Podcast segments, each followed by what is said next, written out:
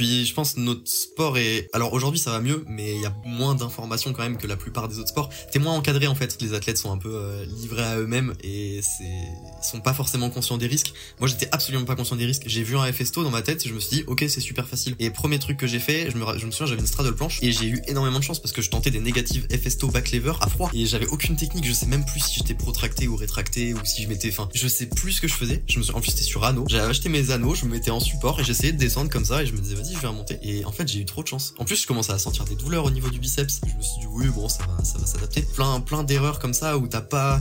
Des fois, avoir trop d'informations, c'est pas bon, mais quand on a pas assez, ça peut vraiment être dangereux aussi.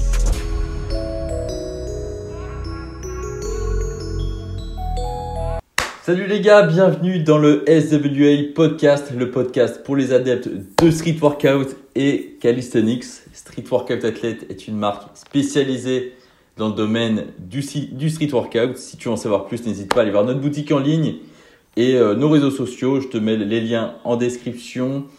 Aujourd'hui, je suis avec Clément Blossom, c'est ça, euh, ça Sur Instagram, c'est quoi? C'est comment? Clément Blossom, mais je vais bientôt changer en Clément B, je pense juste. Ok, ça marche. Euh, donc athlète de street workout euh, spécialisé dans le statique, c'est ça? Exact. C'est ça. Et bah justement, tu, tu, vas te présenter un petit peu pour les, pour les gens qui ne te connaissent pas. Euh, et puis on va attaquer l'épisode le, tranquillement. Donc Clément, euh, d'où tu viens? T'as quel âge? Ça fait combien de temps que tu fais du street? Euh, Où est-ce que tu t'entraînes? Je sais pas, qu'est-ce que tu fais dans la vie? Dis-nous un peu plus sur toi. Ok, ça marche. Et bah du coup, ça fait deux ans et demi que je fais du street spécialement dans le statique. C'est pas que j'aime pas forcément l'agilité, mais juste euh, j'ai pas l'occasion d'en faire et j'ai trop peur aussi. Donc vraiment full statique. Et euh, je m'entraîne. Euh... Putain, j'ai bugué, mais. le mec, c'est il s'entraîne. j'ai une petite question. Quand tu dis tu t'entraînes où? C'est genre euh, quel endroit en France, tu veux dire? Ouais, voilà, où, où est-ce que tu t'entraînes? Toi, tu t'entraînes sur Paris, tu m'as dit que tu étais sur Paris, donc est-ce que tu t'entraînes sur Paris? Ok, vas-y, ça marche. Je recommence tout ou pas? Non, non, non. Là, de toute façon, on coupera pas, on est lancé, t'inquiète pas.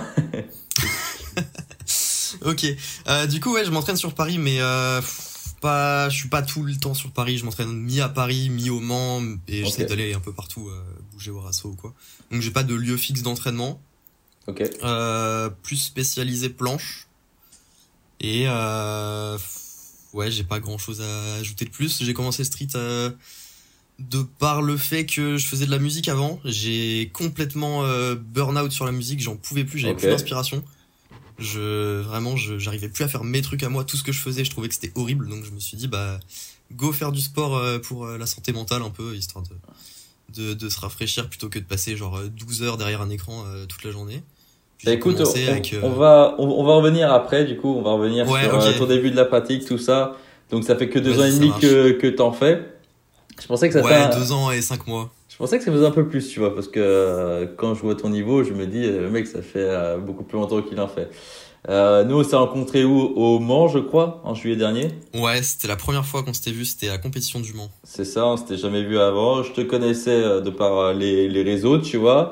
Je savais déjà que tu avais un très très bon niveau. Et, et du coup, au Mans, je t'ai rencontré. Euh, mais d'où est venue cette passion pour le street workout? Je ne sais pas si c'est une passion, tu vois, pour toi, mais d'où est venue la détermination, le, la discipline pour faire euh, ce sport-là? Là, tu en parlais à, l'instant, tu faisais de la musique de base. Euh, est-ce que tu faisais aussi un sport de base ou c'est ton premier sport, le street? Alors c'est mon tout premier sport, je faisais absolument aucun sport. J'ai toujours été très bon en sport euh, au collège ou quoi, mais j'ai jamais fait de, de sport euh, de manière assidue euh, régulièrement, je faisais rien du tout. Et euh, du coup, c'est c'est venu vraiment par le je voulais juste à la base me remettre en forme, on va dire euh, trouver une activité. Donc j'ai commencé à trouver des programmes de pas de musculation, mais juste faire deux trois pompes, des tractions. Je suis tombé sur euh, les chaînes de, de Chris Eria, j'ai chopé des trucs. Et évidemment, j'ai fini par avoir des planches. Et je me souviens, j'avais dit à un ami, je fais, je veux juste une planche et après c'est bon, je suis tranquille, j'arrête. évidemment, euh, j'ai tout donné pour avoir la planche et je me suis jamais arrêté parce que euh, ouais, c'était trop bien en vrai. Donc j'ai continué comme ça. Ouais, donc c'est vraiment, euh, c'est vraiment l'objectif de la planche qui t'a plu dès le départ, quoi. Comme euh, un, Ouais, début- direct. un débutant pourrait kiffer euh, le, le drapeau ou le front lever, euh, oui, ou la planche. Ouais, c'était la planche. Ok. Je me souviens, c'était exactement un négative handstand to planche. Je trouvais ça incroyable et au début, je me suis dit, ouais, bah, c'est juste, faut choper l'équilibre et euh, après, c'est bon, quoi. Donc, euh, j'ai commencé handstand, muscle up, je me suis dit, ça peut être cool, mais je l'ai eu ultra rapidement et du coup, je suis très vite passé complètement sur la planche. Et euh, front lever, je l'ai vu aussi et je me suis dit, euh, pourquoi pas. Puis j'ai essayé et j'ai vu que non, genre, ça prenait vraiment pas. J'étais très très nul en tirage et ouais, c'était pas mon truc. C'est pas ton truc, ouais. Du coup, t'as découvert ça sur YouTube, on va dire, un peu par hasard, du coup, Ouais, j'imagine. Tu voulais te mettre au sport et puis t'as regardé des vidéos de sport et t'es tombé un peu là-dessus. Ouais. Euh, donc pourquoi t'as commencé, on va dire que la figure de la foule blanche euh, t'a un peu fait rêver. Est-ce que je peux comprendre? Parce que même moi, avant que je commence le street, donc euh, là je te parle d'une euh, d'une époque 2013, tu vois. ça date, Ouais, ça date, tu vois. Et moi aussi, j'avais vu une certaine vidéo, je pourrais même pas la retrouver parce que depuis il y a eu des, des milliers de vidéos sur la full planche.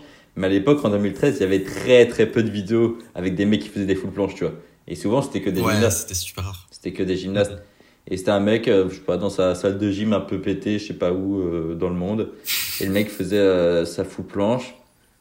Et on a eu ça avec mon frère, on a fait putain, mais c'est, c'est beau ça. Ça c'est beau. Tu vois, et on voyait les drapeaux, les trucs comme ça. Mais c'est vrai que moi aussi, tu vois, comme toi, la planche, ça m'a, ça m'a plu, tu vois. C'est un truc, t'as l'impression de voler. euh. Ouais, c'est exactement ça. C'est vraiment défier les lois de la gravité un peu. Tu sais pas comment c'est possible quand tu vois ça au début. Du Donc, coup- ouais, ça c'est trop cool. Du coup, on va parler un peu plus là de, de ta pratique euh, du street workout, enfin de l'entraînement en général. Euh, Ouais, bien sûr. Parce que tu as commencé du coup, voilà, il y a, y a, y a bientôt euh, deux, deux ans et demi dans l'objectif de la full planche. Vu que tu faisais pas de sport avant, tu peut-être pas trop de base. Avec quoi tu as commencé en fait? Comment tu as Bah, commencé? juste- Justement, euh, j'ai eu cette chance d'avoir une base en poussée qui était très rapide. J'avais une force de base euh, sans, sans rien faire. C'est-à-dire que les 40 pompes, c'était vraiment quelque chose de, de facile. J'ai absolument pas galéré à les avoir. J'ai juste testé et j'ai eu les, les 40 pompes direct quoi. Mais aujourd'hui je crois que j'ai refait un test il y a quelques semaines et je dois être à 50 tu vois donc c'est pas forcément proportionnel. hein. Mais ouais j'ai vraiment eu les, les pompes c'était vraiment super facile. Euh, traction beaucoup plus dur et dips euh, c'est vraiment pas mon truc j'en fais jamais je, je sais pas faire genre Mhm. aucune technique sur les dips donc ouais vraiment que les pompes. Et euh, ouais handstand push-up pareil genre euh, j'avais déjà 2-3 reps contre un mur sans, sans travailler sans rien. Donc euh, de ce côté-là, c'était c'était assez facile euh, en termes de de force de base. Et euh, c'était quoi exactement ta question? Ah bah, comment t'as as, commencé euh, l'entraînement du coup? Vu que ton objectif Ouais, c'était la full planche, j'imagine que t'as pas juste lancé ta full planche et la tenue, tu vois. Et c'est en vrai c'est intéressant ce que tu disais déjà, c'est que euh, bah voilà euh, gé- génétiquement t'avais déjà euh, des muscles antérieurs euh, qui étaient pas mal développés, je pense du coup c'est pour ça que tu, tu devais avoir cette force là, contrairement à tes muscles postérieurs. Et Mais, bah, c'est- intéressant ça parce que c'est vrai que sur le début de la pratique un simple détail comme ça peut, peut changer beaucoup de choses. Ouais, c'est allé très très vite. Et en fait, je, je me rappelle que je me suis pas trop renseigné sur euh, sur internet, sur les planches, sur quelle difficulté, euh, quel mouvement. J'ai juste euh, essayé et j'ai déduit cette difficulté euh, par rapport à ce que je voyais. C'est-à-dire que la tuck planche, je trouvais ça pas du tout impressionnant et pour moi c'était naturellement dans ma tête, je me suis dit bah la tuck planche c'est facile. Et il y a personne qui est venu me dire euh, ouais la tuck planche c'est difficile. Donc je sais pas si tu vois ce que je veux dire, mais ce, ce manque d'information a fait que j'avais pas ces limites. Et donc, euh, dans, ma, dans ma progression de planche, j'ai, je m'étais dit tout seul dans ma tête que passer de la tuck à la straddle, c'était super dur, mais de la straddle à la full, c'est, ça allait être tranquille parce qu'au final, quand tu commences en étant débutant, tu te dis, bah, c'est quasiment la même figure, t'as juste à serrer les jambes. Et ce qui s'est passé, c'est que j'ai mis euh, 4-5 mois à avoir ma straddle euh, depuis la tuck. Et j'ai mis euh, une semaine à avoir la full, euh, de passer de straddle à full. Putain, c'est c'est Parce ouf. que je m'étais, je m'étais pas du tout renseigné sur la difficulté. Le seul truc que je m'étais renseigné, c'était euh, comment à peu près bien exécuter le mouvement. Et donc j'étais conscient que de la protraction. C'était le seul truc. Protraction et évidemment tendre les bras. Et euh, ouais, c'était vraiment le, le seul détail que j'avais eu euh, sur lequel je me suis concentré. J'ai absolument pas structuré, rien du tout. Je faisais mes entraînements n'importe quand, deux fois par jour si je voulais. Des fois, je m'entraînais pas pendant trois jours. Et je faisais juste ce qui me semblait logique euh, et les exercices que je voyais de temps en temps, mais sans, sans plus. C'est ça que comment tu structures un peu tes entraînements au début quand tu commences? J'imagine que c'est un peu au feeling. C'est beaucoup de, de, de, try. Euh, tu te mets en instant, tu descends et tu fais beaucoup de ça. Donc c'est ça qui te fait progresser au, au début. Mais euh, justement, vu que tu as mis quand même quelques mois pour arriver à la de planche, je vais pas te demander la routine que tu as mis en place, mais genre tu t'entraînais à peu près combien de fois par, euh, par semaine pour avoir à ce niveau-là assez rapidement quand même, parce qu'avoir une full planche en 6 mois et quelques, c'est déjà super bien, tu vois. Donc j'imagine que c'est pas un entraînement par semaine juste avec des négatifs que, que tu arrives à ce niveau-là, quoi. Non, du tout. Mais en fait, il y a eu plusieurs, euh, plusieurs facteurs qui ont fait que j'ai commencé. Je, je, pense à ça, je reviens un petit peu dessus. Je me souviens, avant, j'étais très très plat des pecs. Et euh, dans les vestiaires au lycée, tout le monde me faisait la remarque. Et j'allais commencer les pompes aussi pour, euh, pour ce truc-là, en mode ouais, je vais prendre les pecs. J'ai jamais pris dans les pecs parce que j'ai rien regardé. J'ai tout pris dans les épaules. Donc forcément, ça a dû aider aussi un peu. Et il y avait mon frère qui s'amusait à faire des handstand push-up et à chaque fois, il... Ben, lui, il y arrivait et moi, j'y arrivais pas. Donc c'était un peu le, le, le truc que, que je... Enfin, je voulais le rattraper pour ça, donc j'avais commencé aussi. Et donc j'ai absolument pas structuré, j'ai fait quasiment 7 jours sur 7 d'entraînement. Des fois je m'entraînais 15 minutes, des fois je m'entraînais une heure et demie, c'était vraiment j'ai vraiment pris aucune information. J'ai tout fait au feeling complet, à, l'arrache totale. Je m'entraînais quand j'avais envie. Et euh, c'est ça qui m'a fait passer aussi très vite à la planche, c'est que je m'ennuyais à faire seulement des pompes, des dips, des tractions en gros. Et je suis passé complètement sur des entraînements où je voulais absolument cette planche. Et euh, ouais, c'était, il n'y avait pas de, de structure précise. Juste, euh, j'ai essayé. J'ai beaucoup, beaucoup spam les tuck push-up à fond, vraiment. Mhm. Et c'est comme ça que c'est venu. Ok. Juste, ah euh, juste par, euh, en essayant. C'est super intéressant ce que tu dis parce que souvent, enfin nous, enfin moi, tu vois, ça fait longtemps que je suis dans, je suis dans le street, comme d'autres. Toi maintenant, bah du coup, ça fait quand même plus de deux ans. On sait maintenant, on sait que voilà, imaginons on veut une nouvelle figure, on va mettre quand même en place un petit programme d'entraînement ou un truc structuré, tu vois. Euh, ça, marche, ça, marche, au feeling pour euh, énormément de personnes. Euh, mais il y a un moment, c'est bien d'avoir conscience de comment ça marche pour avoir une figure. Et, et en vrai, c'est intéressant parce que c'est vrai que quand on commence le street, moi, en fait, je conseille pas forcément, tu vois, aux, mecs qui commencent tout juste à avoir un programme et tout, tu vois. Parce que vu que c'est un nouveau sport, il vraiment là, il, il fait des mouvements en fait qu'il a jamais fait, tu vois, le débutant. Il commence à faire la planche et tout en fait, euh, durant cette phase d'adaptation, tu vois, il va vachement progresser, tu vois. Il va vachement progresser. Ouais, c'est ça.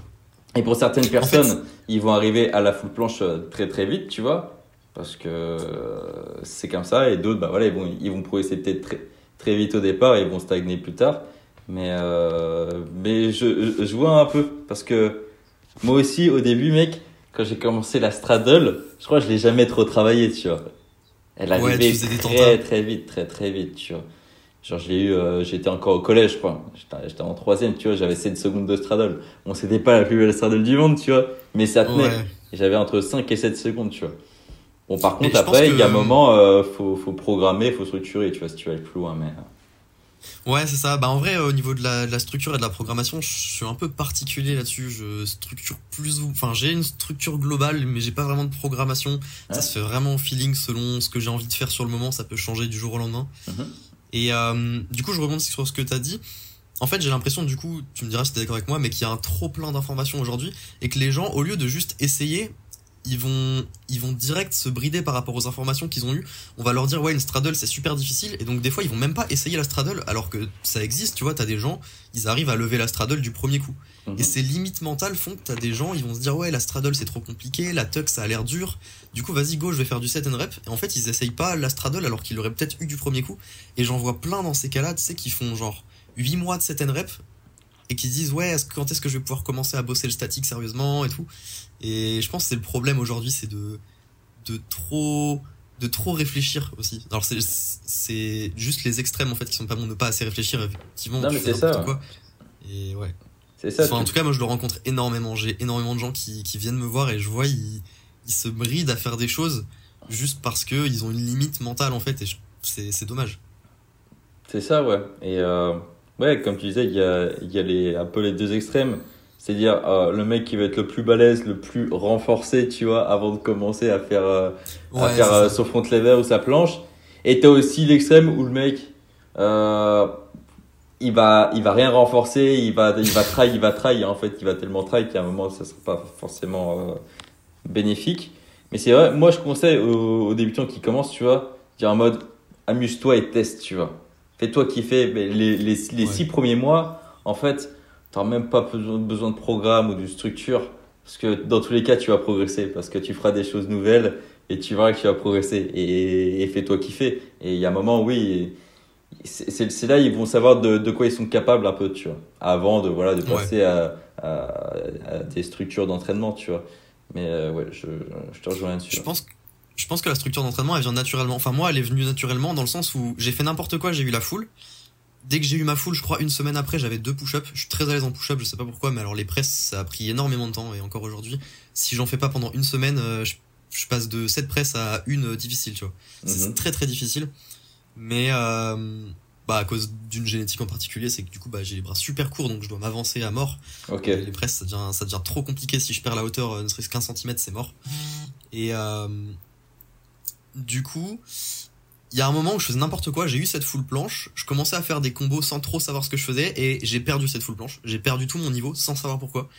Et euh, c'est ça qui m'a amené à me demander putain mais pourquoi j'ai perdu cette C'est exactement alors que trop facile genre. Et, je, je, pensais vraiment que j'étais l'élu, je me disais bon bah c'est vas-y c'est trop facile, jamais je vais la perdre et après tu te prends un premier bâton dans les roues. T'as vu? Et ouais. Et vraiment, c'est horrible. Mais j'ai eu plein d'autres bâtons dans les roues comme ça qui, moi, qui, qui me sont arrivés récemment. J'entendais euh, quelqu'un qui disait, euh, sur, euh, il y en a qui vont peut-être reconnaître, mais sur une vidéo, qu'il était invincible les deux premières années. Il pouvait faire tout ce qu'il voulait, aucune blessure. Et je me reconnaissais à travers ça. Je me suis dit, ouais, c'est pareil. Jamais je vais me blesser. Et au bout de deux ans, paf, première blessure. Et t'as as plein de petits trucs qui vont perturber la machine, qui vont de toute façon t'amener à réfléchir et à améliorer ta structure d'entraînement, ta façon de t'entraîner et plein d'autres choses derrière. C'est ça. Et je pense que vraiment dans, dans la carrière d'un, allez, je dis entre parenthèses, athlète, parce qu'on n'est pas forcément professionnel, mais on s'entraîne quand même pas mal.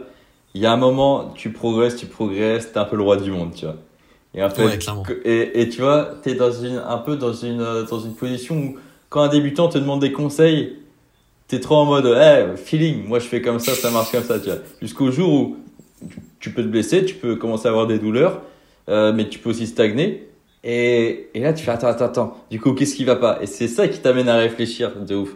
Et moi, je suis totalement d'accord avec ça. Et c'est pour ça, bah, tu, au début, j'ai un schéma en tête là. Je ne sais pas si je pourrais le mettre euh, sur la vidéo là, sur YouTube.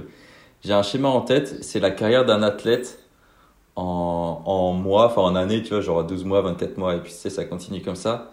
Et tu vois, au début, vu qu'il commence le sport, euh, bah, il s'adapte à un nouveau sport, tu vois. Donc, euh, il progresse super vite, tu vois. Et en fait, euh, plus il arrive, euh, bah, pas, enfin, pas au milieu de sa pratique, mais plus il arrive dans, dans plusieurs années de pratique, en fait, la courbe, elle commence à se stabiliser et il progresse beaucoup moins. Parce que le mec, euh, ça fait déjà genre 5-10 ans qu'il fait la même chose, tu vois. Donc, ouais, c'est ça. Et, et je le trouve super, super intéressant ce, ce, ce schéma-là, cette courbe-là, tu vois. C'est qu'au début, c'est vrai que les deux premières années, enfin, moi je vois que ça faisait longtemps que je faisais du street, mais j'ai démarré la force vraiment il y a quoi, il y a trois ans, tu vois. Et quand j'ai démarré, genre les six premiers mois, mais laisse tomber, j'étais, j'étais le roi du monde, tu vois. Je dis, mais en fait, la force, c'est pas facile. Faut juste être régulier, en fait, c'est bon. Et à un moment, tu continues à être régulier et tu progresses plus. Et du coup, là, tu réfléchis. Tu te dis, putain, qu'est-ce que je dois mettre en place? Et mentalement, c'est super dur. De se voir régresser comme ça, c'est. Ça m'a mis. Ça, ça me met mal des fois, vraiment. Mm-hmm. C'est. Tu sais, t'as des réflexions en mode, mais enfin, peut-être c'est pas fait pour moi, est-ce que je vais arrêter ce sport-là Des trucs euh, bêtes en fait, mais ouais, c'est normal, je pense. C'est ça. Tout le monde en a. On a, on a toutes ces phases-là, et puis dans tous les sports, tu vois, donc. Euh... Ouais, c'est ça, en fait, c'est valable partout. Mm. Puis je pense que notre sport est de plus, enfin, à ce petit plus en de façon c'est plus compliqué en fait. Parce qu'il y a alors aujourd'hui ça va mieux mais il y a moins d'informations quand même que la plupart des autres sports. T'es moins encadré en fait. T'es moins encadré et euh, ouais c'est juste les athlètes sont un peu euh, livrés à eux-mêmes et c'est ils sont pas forcément conscients des risques. Moi j'étais absolument pas conscient des risques. J'ai vu un FSTO dans ma tête et je me suis dit ok c'est super facile. Et premier truc que j'ai fait je me, je me souviens j'avais une straddle planche et j'ai eu énormément de chance parce que je tentais des négatives FSTO back lever à froid Et, euh, et j'avais aucune technique, je sais même plus si j'étais protracté ou rétracté ou si Ouais. je m'étais, enfin, je sais plus ce que je faisais. Je me suis, en plus c'était sur anneau. J'avais acheté mes anneaux, je me mettais en support et j'essayais de descendre comme ça et je me disais vas-y je vais remonter. Et en fait j'ai eu trop de chance. En plus je commençais à sentir des douleurs au niveau du biceps. Mhm. Je me suis dit oui bon ça va ça va s'adapter. Mais euh, ouais il y a plein plein d'erreurs comme ça où t'as pas. Des fois avoir trop d'informations c'est pas bon mais quand on as pas assez ça peut vraiment être dangereux aussi. C'est ça, euh, que. pendant pendant longtemps, tant que j'ai pas eu, pff, je pense que tous les gros athlètes euh, en planche, genre Valentin OTZ et tout, je les connaissais pas parce que pour moi, le meilleur athlète pendant, je pense, au moins une bonne année de pratique, pour moi, c'était Osvaldo euh, Lugones, tu vois. C'est le mec qui s'entraîne. Et pour moi, je voyais, je voyais, enfin, genre, c'était le meilleur et j'avais pas cherché à savoir s'il y avait d'autres gens à côté. Et quand j'ai découvert Valentin, genre, au début, je me suis dit, non, c'est pas possible, genre, il y, a- il y a une triche, il fait comment pour être, genre, euh, beaucoup trop fort comme ça? Et puis, euh, d'où cette année où j'avais beaucoup moins d'informations aussi parce que, bah, il y avait que euh, la chaîne euh, de, de Chris euh, Tanix et tout. Mhm. Et c'est informatif, mais au, au bout d'un moment, j'avais déjà les planches, les planches push-up et je voulais aller plus loin. Et du coup, j'avais pas ces informations pour aller plus loin. C'est ça. Et euh, comme tu disais, euh, on, est, on reste un sport assez jeune et, et très spécifique. C'est-à-dire que, par exemple, imaginons un athlète qui fait que, du, que de la force euh, enfin, statique et dynamique, tu vois, que ce soit des planches, euh, front lever et tout. En vrai, euh, bah, on est le, le seul sport qui fait que ça, tu vois. En gymnastique, on a des figures comme ça, mais c'est une infime partie de la gymnastique, tu vois. C'est quelques éléments aux Ouais. anneaux, tu vois. Et du coup, euh, nous, on n'a pas accès à cette information-là. Et contrairement à d'autres sports de force, par exemple le, le powerlifting ou des trucs comme ça, euh, dans les autres sports de force, ils soulèvent des charges, des poids, tu vois. Alors que Ouais. nous, on soulève notre propre, notre propre poids du corps dans des angles différents et tout. Et en fait, parce que moi, en ce moment, je suis en train de chercher des infos et tout, mais mec, il n'y a rien en fait. Il n'y a rien parce que c'est la première fois qu'on voit un sport aussi spécifique dans, dans, dans les planches, dans les front levers, les trucs comme ça, tu vois. C'est Et- ça. Bah moi en vrai je suis passionné de tout ce qui est anatomie, biomécanique et tout. J'ai acheté plein de livres, des jeux, je Ouais. m'enseigne absolument partout. Et tout ce qui est physique, bras de levier, ça m'intéresse moins, mais toutes les activations musculaires, comment protéger, euh, pourquoi, tu sais, pourquoi protracter par exemple en planche? Il y en a plein, ils vont dire ouais il faut protracter en planche, mais ils savent pas pourquoi exactement. Et je voulais absolument savoir pourquoi dans les détails protracter en planche, à quoi ça servait réellement musculairement parlant. Donc les informations en fait elles sont tu peux pas les trouver comme ça sur YouTube c'est à toi de chercher et si t'aimes pas forcément chercher ces informations là c'est ouais c'est pas amusant c'est tout de suite très compliqué et du coup bah ce sport qui n'est pas encore assez développé manque euh, clairement clairement d'informations de ce côté là c'est je suis totalement d'accord C'est ça, c'est ça. Euh, du coup, on va revenir un petit peu. Attends, je crois qu'il reste quoi? Il reste 8 minutes, ça va sur, euh, sur, le compteur avant que Zoom s'éteigne, mais euh, vas-y. ok Là, on peut continuer, je pense. Euh, du coup, là, on parlait, ouais.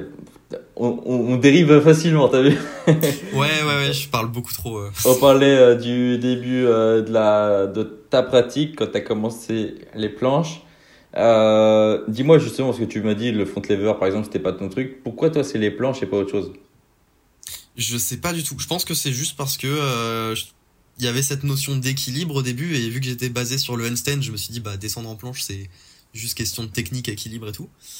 Et euh, du coup, je suis parti de ce côté-là. Quand j'ai vu le front lever, ça m'a intéressé, mais juste euh, j'ai aucune idée de pourquoi j'ai préféré la, la planche. Je pense juste peut-être plus sensation de voler, moins ouais moins cette sensation de, de voir son corps. Tu sais, tu le vois pas, t'es- tu, tu juste tu, tu regardes devant toi en fait. C'est ça qui est difficile. Je sais pas si. Ouais, c'est ça qui est difficile. Et le front lever, faut dire que je suis terriblement mauvais en tirage et euh, j'ai toujours eu des problèmes en tirage. Et donc, pour avoir mon front lever, ce que j'ai fait, c'est que là, par contre, j'ai fait full programmation. Pour une fois, j'ai j'ai voulu tester euh, complet euh, programmation. Et je l'ai eu et après, du coup, je me suis dit, bah, go, continue de programmer. Et le problème, c'est que entre force pour acquérir une figure et volume pour euh, augmenter ton volume dans cette figure, bah, la programmation est enfin, totalement différente. C'est pas la même façon de s'entraîner. Et donc j'ai beaucoup galéré mon niveau en front lever, il a vraiment fait ça. Déjà qu'il est pas très haut, mais il y a encore. Là, j'ai à cause de ma blessure à l'épaule, j'ai dû reprendre le front lever il y a deux semaines et demie. Et euh, je suis passé de one arm front lever euh, press, alors horrible, mais je crois que j'avais 4 secondes tout press, tout négative, et j'avais un petit touch. Et euh, je suis passé, j'avais, je tenais même plus le front lever là il y a, il y a deux semaines. Du coup, je l'ai repris. Là, je commence à retrouver un niveau et évidemment, euh, j'ai une côte qui s'est déplacée, donc ça me bloque le dorsal et du coup, je peux faire deux combos max par séance front. Donc j'ai toujours eu un gros problème avec le front lever. Je sais pas pourquoi, si c'est moi qui veux pas de lui ou l'inverse. Mais Tu n'es pas le seul, tu n'es pas le seul. Ouais, c'est très compliqué. Pourtant, j'ai l'impression que le front lever, c'est un peu le mouvement réputé. Pas de blessure, tu vois. Tout comme Bah, le, le poids du corps. C'est ça que j'ai oublié C'est ce qu'on disait, ouais, c'est ce qu'on disait. et Moi, pas mal de personnes disent ça, c'est que le, le front lever, euh, je sais pas, euh, tu vois, on s'imagine vu, vu que c'est les muscles du dos et tout, c'est des gros muscles, on va, on va puissants, pas ouais, se blesser et tout. Et tu vois, j'ai sorti, sorti un sondage euh, sur le front lever il y a, il y a pas si longtemps. Et euh, j'ai eu plus de 300 personnes qui ont répondu. C'est-à-dire 300 personnes qui s'entraînent Ah pour ouais. le front lever, tu vois. Et euh, oh putain, fais chier, je l'ai pas sous les yeux là, j'ai pas la réponse sous les yeux, mais je crois que les gens qui ont des douleurs pendant leur entraînement, euh, je dis pas qu'ils se blessent, mais qui ont des douleurs à cause du front lever, c'était plus de 50%. Ouais, C'est énorme, c'est- énorme. C'est Et- très violent en fait comme figure. Mais je rebondis sur la croyance, euh, sur les informations que tu cherchais tout à l'heure. C'est ça, je, me, je savais que j'avais oublié de dire un truc. Les gens ont cette croyance que quand c'est du poids du corps, parce que tu me parlais du powerlifting, quand c'est du poids du corps, ils pensent qu'il y a beaucoup moins de risques de blessure que de soulever un deadlift euh, de 100 kg. Alors qu'en fait, on a tout autant quoi. Pas forcément, parce qu'on va dans des amplitudes qu'on n'a pas l'habitude d'explorer, justement. Tu vois, par ouais, exemple, ça. Puis avec euh, les, avec les la- bras de levier, la force ressentie. sur euh, une planche push-up, tu vas mettre de la force, tu vois, dans des amplitudes que que que jamais tiré auparavant, tu vois. Donc c'est tout. Ouais, ça exactement. peut être euh, aussi, enfin tout autant dangereux, tu vois. Donc c'est sûr. hein. Et du coup, Clément, voilà, avec tout tout ce qu'on vient de dire, et euh, et vu que ça fait pas très longtemps que tu as commencé le street workout, est-ce que tu pourrais euh, donner un conseil aux débutants ou plusieurs conseils? Euh, le premier conseil que j'ai, c'est plutôt de travailler en volume, c'est-à-dire pas forcément sur des charges énormes, mais euh, je conseille pas de s'entraîner genre deux fois par semaine. T'auras aucun intérêt à t'entraîner deux fois par semaine, surtout si tu fais des entraînements super intenses. Je préfère faire euh, cinq entraînements par semaine pour progresser et faire un maximum de volume. Euh, donc c'est-à-dire un entraînement avec beaucoup de reps, beaucoup de combos qui va durer longtemps.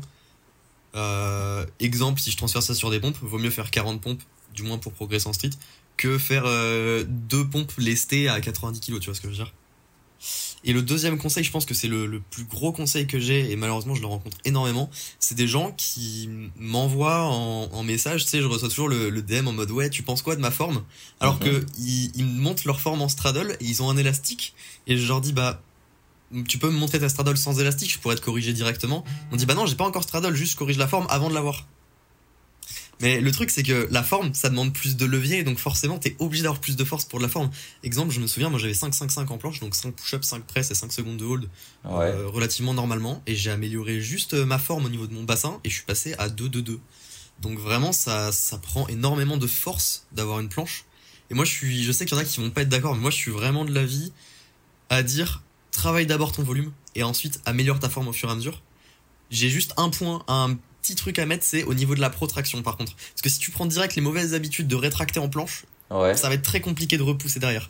Mais sinon, si t'es comme ça en planche, si t'as le bassin trop haut, pas rétroversé, il y a des athlètes qui sont super forts, euh, qui étaient super forts il y a deux ans. Euh, je peux donner un exemple? Ouais, vas-y, vas-y. Je prends l'exemple de Chen Yongtong. J'aime trop ce qu'il fait aujourd'hui. Vraiment, c'est inspiration. euh, je- on en parlera tout à l'heure d'ailleurs. C'est qui? Inspiration première, c'est un chinois et il est juste euh, trop fort. Ah, je crois que j'ai regardé des vidéos de lui euh, l'autre soir euh, pour me motiver. Ouais, je crois de, je crois de Ouais, bah, il y, en a, y en deux en gros. hein. Il y a Chao Gangpao et Chen Yongtong euh, 666 sur Insta. Ok. Trop trop chaud. Mais avant, il était fort aussi, mais sa forme, il était complètement en antéversion. C'était un peu particulier en fait. Mhm. Et euh, de toute façon, il avait un volume de, de fou, donc il s'en, fichait. Et il y a un moment, d'un poste à l'autre comme ça, je sais pas, il a décidé d'améliorer sa forme et il avait, il avait toujours ce niveau incroyable avec une forme exceptionnelle vu qu'il avait la force en fait de, de faire cette force, enfin de, de faire cette forme pardon. Et j'ai un autre truc à rajouter, désolé si je parle beaucoup, c'est que euh, moi je me suis retrouvé dans un, un truc où moi aussi je voulais travailler la forme au début parce que j'étais dégoûté de mes planches qui étaient vraiment comme ça, mais à Mhm. l'extrême. Et euh, j'étais dégoûté de ça et je voulais absolument travailler la forme. Donc ce que je faisais, c'est que je me suis dit, tu travailles tout à l'élastique, comme ça tu vas comprendre l'activation musculaire et tout. Sauf que je faisais tellement d'élastique et je m'entraînais tellement plus à côté que en fait j'avais toujours la planche, mais plus je m'entraînais, plus euh, en fait ça devenait enfin plus je m'entraînais sur la forme plus je perdais en force parce que j'avais moins de volume et donc plus ma forme était horrible. Donc t'imagines le truc mental horrible c'est à dire que tu t'entraînes de plus en plus sur ta forme mais ta forme est de plus en plus pourrie mais juste parce que j'avais pas compris qu'une bonne forme bah, ça demande de la force et du coup euh, ça sert à rien de, de, spam la forme parfaite euh, comme je la voulais alors que j'avais à peine deux presses. C'est vrai que dans les figures statiques ça se joue à des petits détails mais si tu veux un degré de plus tu vois, au niveau des épaules. En fait, si t'as pas travaillé dans cet angle-là, en fait, enfin, ça va être super dur. C'est mort, en fait, limite, tu vois. Moi, ça aussi, je, l'ai vu. Si je peux juste parler d'une petite anecdote. Y a pas de souci. En 2018, enfin, allez, fin 2017, 2018 euh, et tout, euh, c'était ma, j'étais en pleine ascension, le street, tu vois, genre freestyle et tout, et je commençais à avoir une, une bonne foule. Aïe une, une, une, bonne foule, pour moi, c'était une bonne foule. J'arrivais à la tenir entre 3 et 5 secondes. Quand tu commences à la tenir entre 3 et 5 secondes en mode statique, c'est-à-dire que tu commences à avoir la figure, tu vois, tu commences à la maîtriser. Et en fait, j'étais en total, en, en total euh, antéversion, tu vois. Et euh, je, la protection, je connaissais pas, tu vois. C'est-à-dire que là, tu vois, j'étais euh, renfoncé au niveau des épaules et ça partait en pyramide comme ça quand tu regardais de loin, tu disais, ouais, le mec a une petite foule, tu vois. Pour moi, c'était ça la foule, tu vois. J'ai la foule. Ouais, et en bah fait, euh, moi, c'était euh, fin 2018 quand j'étais parti en Égypte avec Sangwan là pour, pour, pour, la World Cup. Et on s'entraîne près de la piscine et je vois sa forme et je vois la mienne. Et il me dit, il me dit très clairement, mais Matt, c'est de la merde. Ta foule, c'est de la merde, tu vois. Mais je comprends pourquoi c'est de la merde. Tu vois, il me dit, tu vois, tu devrais faire plus comme ci, plus comme ça. Et là, je me rends compte et je fais, mais putain, c'est vrai que ma foule, c'est de la merde. Je pourrais pas proposer en ça en compétition. Pourtant, je l'avais déjà proposé en compétition. Je fais, mais en fait, je peux pas. Je retourne chez moi à l'entraînement euh, avec euh, mes anciens collègues et tout. on s'entraînait dans une petite salle de gym avec plein de miroirs sur le côté, tu vois.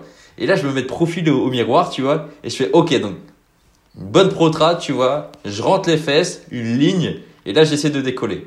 Bah, mec, même en one leg, avec la meilleure forme de one leg, j'avais pas à la tenir, gros. J'arrivais pas à la tenir. C'était une autre figure. C'était une autre figure. Ça m'étonne pas du tout. Mais c'est pour ça le seul conseil que je donnerais en vrai, c'est juste garder la base de la planche, c'est-à-dire la protraction et la rétraction sur le front. Tu, ça limite pas mal les blessures en vrai. Hein. Euh, juste garder ça. Après, si t'es comme ça, on s'en fout, tu vois. Parce que ça, c'est juste. C'est ça le truc aussi, c'est que quand je manquais de force, pour faire une bonne forme, j'étais obligé de m'appliquer, mais de fou. Genre, je devais forcer à mort sur le bassin, tirer les l'éponge le plus possible. Alors mhm. que quand t'as la force, tu lances ta foule et elle est naturellement droite en fait. Et c'est ça le truc, c'est qu'il y en a, ils, ils, planchent en essayant d'avoir une bonne forme en disant, mais c'est super compliqué, comment tu fais pour la garder tout un combo? Mais En fait, quand t'as la forme, enfin, quand t'as la, la force, pardon, la forme, elle, elle est là quasiment toute seule en fait. T'as juste à faire deux, trois petits ajustements, mais qui demandent rien et ça se passe tout seul. Ok, donc euh, c'est bien de travailler. C'est bien de travailler. Non, mais comme tu dis, c'est bien de travailler la forme, mais à un moment, faut du volume aussi. Faut du volume aussi. Ouais, clairement. Ça, ok. Clairement. Et au début, c'est pour ça que j'ai progressé justement, comme je le disais avant, super vite et que j'ai perdu ma foule. Bah, j'ai progressé super vite parce que la forme, j'avais aucune conscience de ce que c'était. Je connaissais juste la protraction et pour moi, elle était comme ça, c'était nickel, validé. Et euh, bah, j'avais deux push-up euh, et après monter en force handstand et négative. Et après, je me suis dit ah tiens, on va travailler la forme et puis plus rien. Ok. Là, je vois, je vois. Euh, Après, voilà, c'est mon expérience, mais c'est vrai que. Après, en 2018, comme tu me disais, il y avait encore moins ces informations sur la forme. Aujourd'hui, tu tapes sur YouTube euh, forme planche et t'as plein Oui, ça va deux fois plus maintenant, ça c'est sûr. Ouais, ouais, ouais. D'ailleurs, j'ai une vidéo qui m'avait bien aidé sur la forme, euh, si tu veux, je peux en conseiller une. Dis-moi. C'était celle de Thomas Kurganov. En vrai, les informations sont très bien. Alors, il manque un petit truc au niveau du abs absorb qui n'est pas expliqué, mais ça, c'est vraiment le micro détail de. oui. Et franchement, sa vidéo est, très très bien. Ok. Enfin, j'ai trouvé personnellement pour avoir une bonne forme et tout, c'était bien expliqué. Enfin, moi, ça m'a aidé en tout cas. Ok, bon, bah pour les personnes qui connaissent pas, Thomas Kurganov, euh, un américain de, de, de, Californie, de la West Coast Warrior, c'est ça la, la, team? West Coast Warrior. Je crois, ouais. Euh, donc, je pense que c'est sur sa chaîne West Coast Warrior d'ailleurs que vous allez retrouver le, le tuto pour euh, les personnes qui, qui veulent le voir. Euh, Merci d'avoir parlé de, de, de, ton expérience sur la planche. Euh, je voulais, je voulais parler un peu compétition avec toi parce que dans le street workout, voilà, on a, on va dire, deux types d'athlètes. Les mm. qui s'entraînent, voilà, pour les perfs, pour lui, euh, aussi pour faire des vidéos, etc. Et on a aussi euh, l'athlète qui est plus compétition. Euh, toi, tu es spécialisé dans la force, bon, notamment dans les planches, on va dire, dans le statique en, général. Euh, il commence à avoir des compétitions depuis euh, quelques années où c'est only statique, tu vois, enfin only force. Est-ce que soit, toi, ça t'intéresse? Est-ce que tu en as déjà fait? Est-ce que tu aimerais en faire plus tard? Est-ce que tu peux nous, dire, nous en dire un peu plus sur le, le milieu de la compétition? Alors j'ai déjà fait une compétition, c'était donc au Mans, l'année d'avant où t'étais là justement. L'année d'avant, donc c'était euh, Soufiane et Baptiste euh, qui géraient en tant que juge, et il y avait Jolan aussi. Ouais. Qui, qui jugeait. Et c'était une, c'était une compétition, euh, pas full statique, c'était freestyle, je me souviens. Et le seul truc que j'avais bossé d'ailleurs, c'était une sortie salto, donc je l'ai toujours. C'est le seul truc que j'ai. J'ai rien d'autre, j'ai même pas un 180, je pense, en vrai, c'est lamentable.